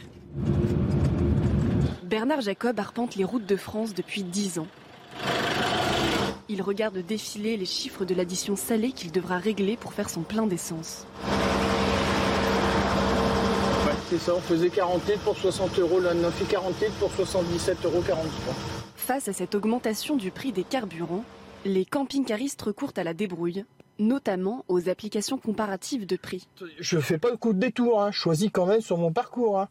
Euh, si c'est 5 km, oui, ça, ça, vaut le coup. Si c'est 20 km, ça vaut pas le coup. On reste dans notre parcours. Quoi.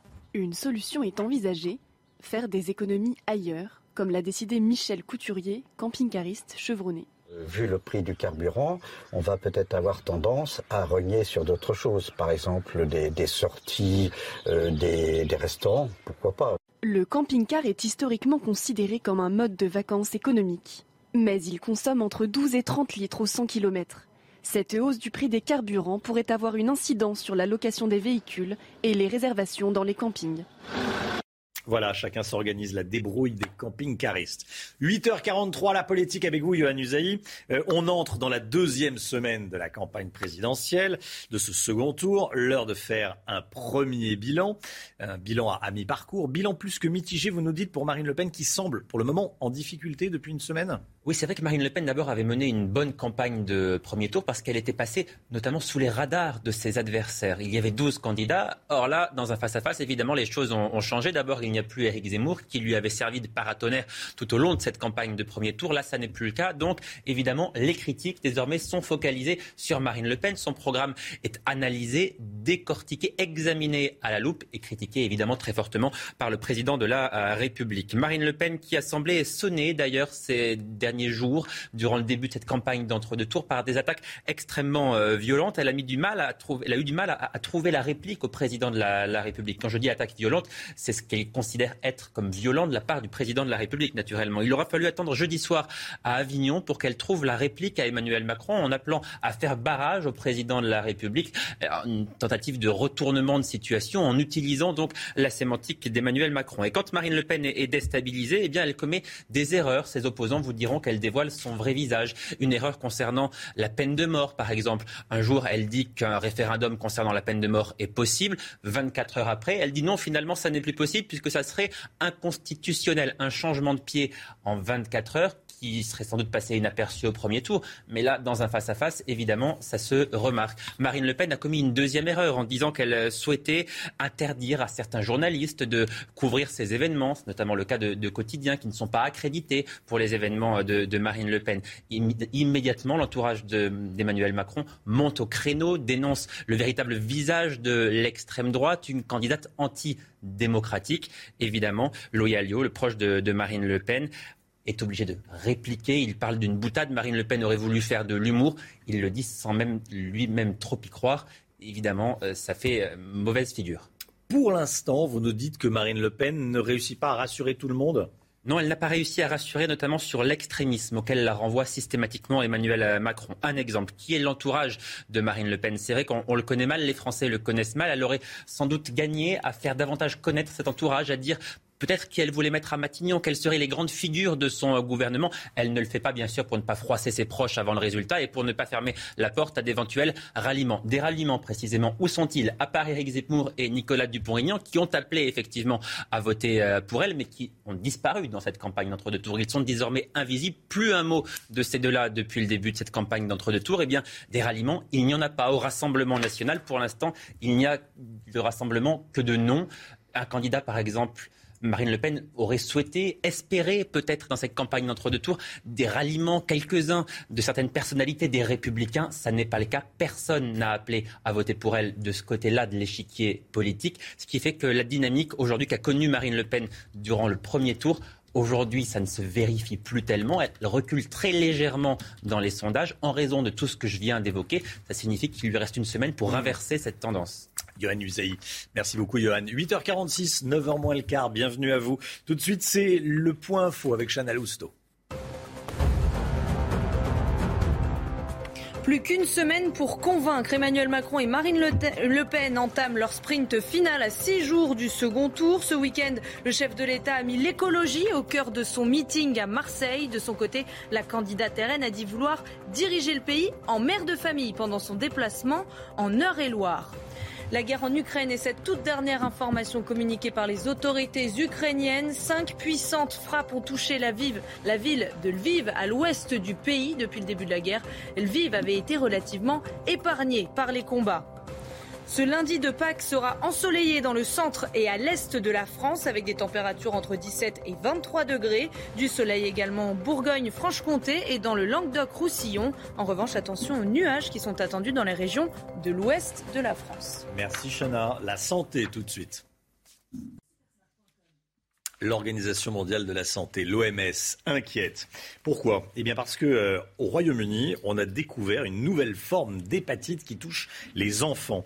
Il y a 74 cas, dont certains graves. Certains enfants ont même dû subir une transplantation du foie. L'OMS s'attend à de nouveaux signalements dans les prochains jours et reste très attentive. Les dernières informations avec notre correspondante à Londres, Sarah Menaille. C'est en début de week-end que l'OMS a annoncé et surveillé de très près une nouvelle forme d'hépatite qui toucherait les enfants de moins de 10 ans. Pour l'instant, ce sont 74 petits Britanniques qui sont malades. Aucun décès n'a été recensé, mais 6 d'entre eux ont quand même dû subir une grève de foie. Ce week-end, ce sont également 5 cas qui ont été recensés en Irlande, 3 en Espagne. Alors les symptômes, ce sont les mêmes que ceux de la jaunisse, diarrhée, vomissement, douleurs abdominales mais il ne s'agit ni de l'hépatite A ni de l'hépatite E. Il s'agit donc d'une nouvelle forme de virus. Les autorités sanitaires britanniques étudient entre autres la piste environnementale. Elles ont d'ores et déjà écarté la piste du vaccin contre la Covid puisqu'aucun des enfants malades n'a été vacciné. Dans les prochains jours, il s'agira donc pour l'OMS de trouver les origines de ce nouveau virus inconnu. L'OMS qui s'est dit très inquiète et très attentive à l'évolution de la situation ici voilà, docteur Millot, vous la retrouverez demain. On la retrouvera tous demain et on l'embrasse. 8h49. Merci d'avoir démarré cette journée avec nous ce lundi de Pâques. Avec nous, on se retrouve demain matin dès 5h55 avec Chana Lousteau, avec Johan Uzey, avec Lomique Guyot pour l'écho toute cette semaine et puis avec Karine Durand pour la, la météo. Dans un instant, c'est l'heure des pros avec euh, Elliot Deval ce matin. Elliot Deval et ses invités. Belle journée à vous sur CNews. À demain.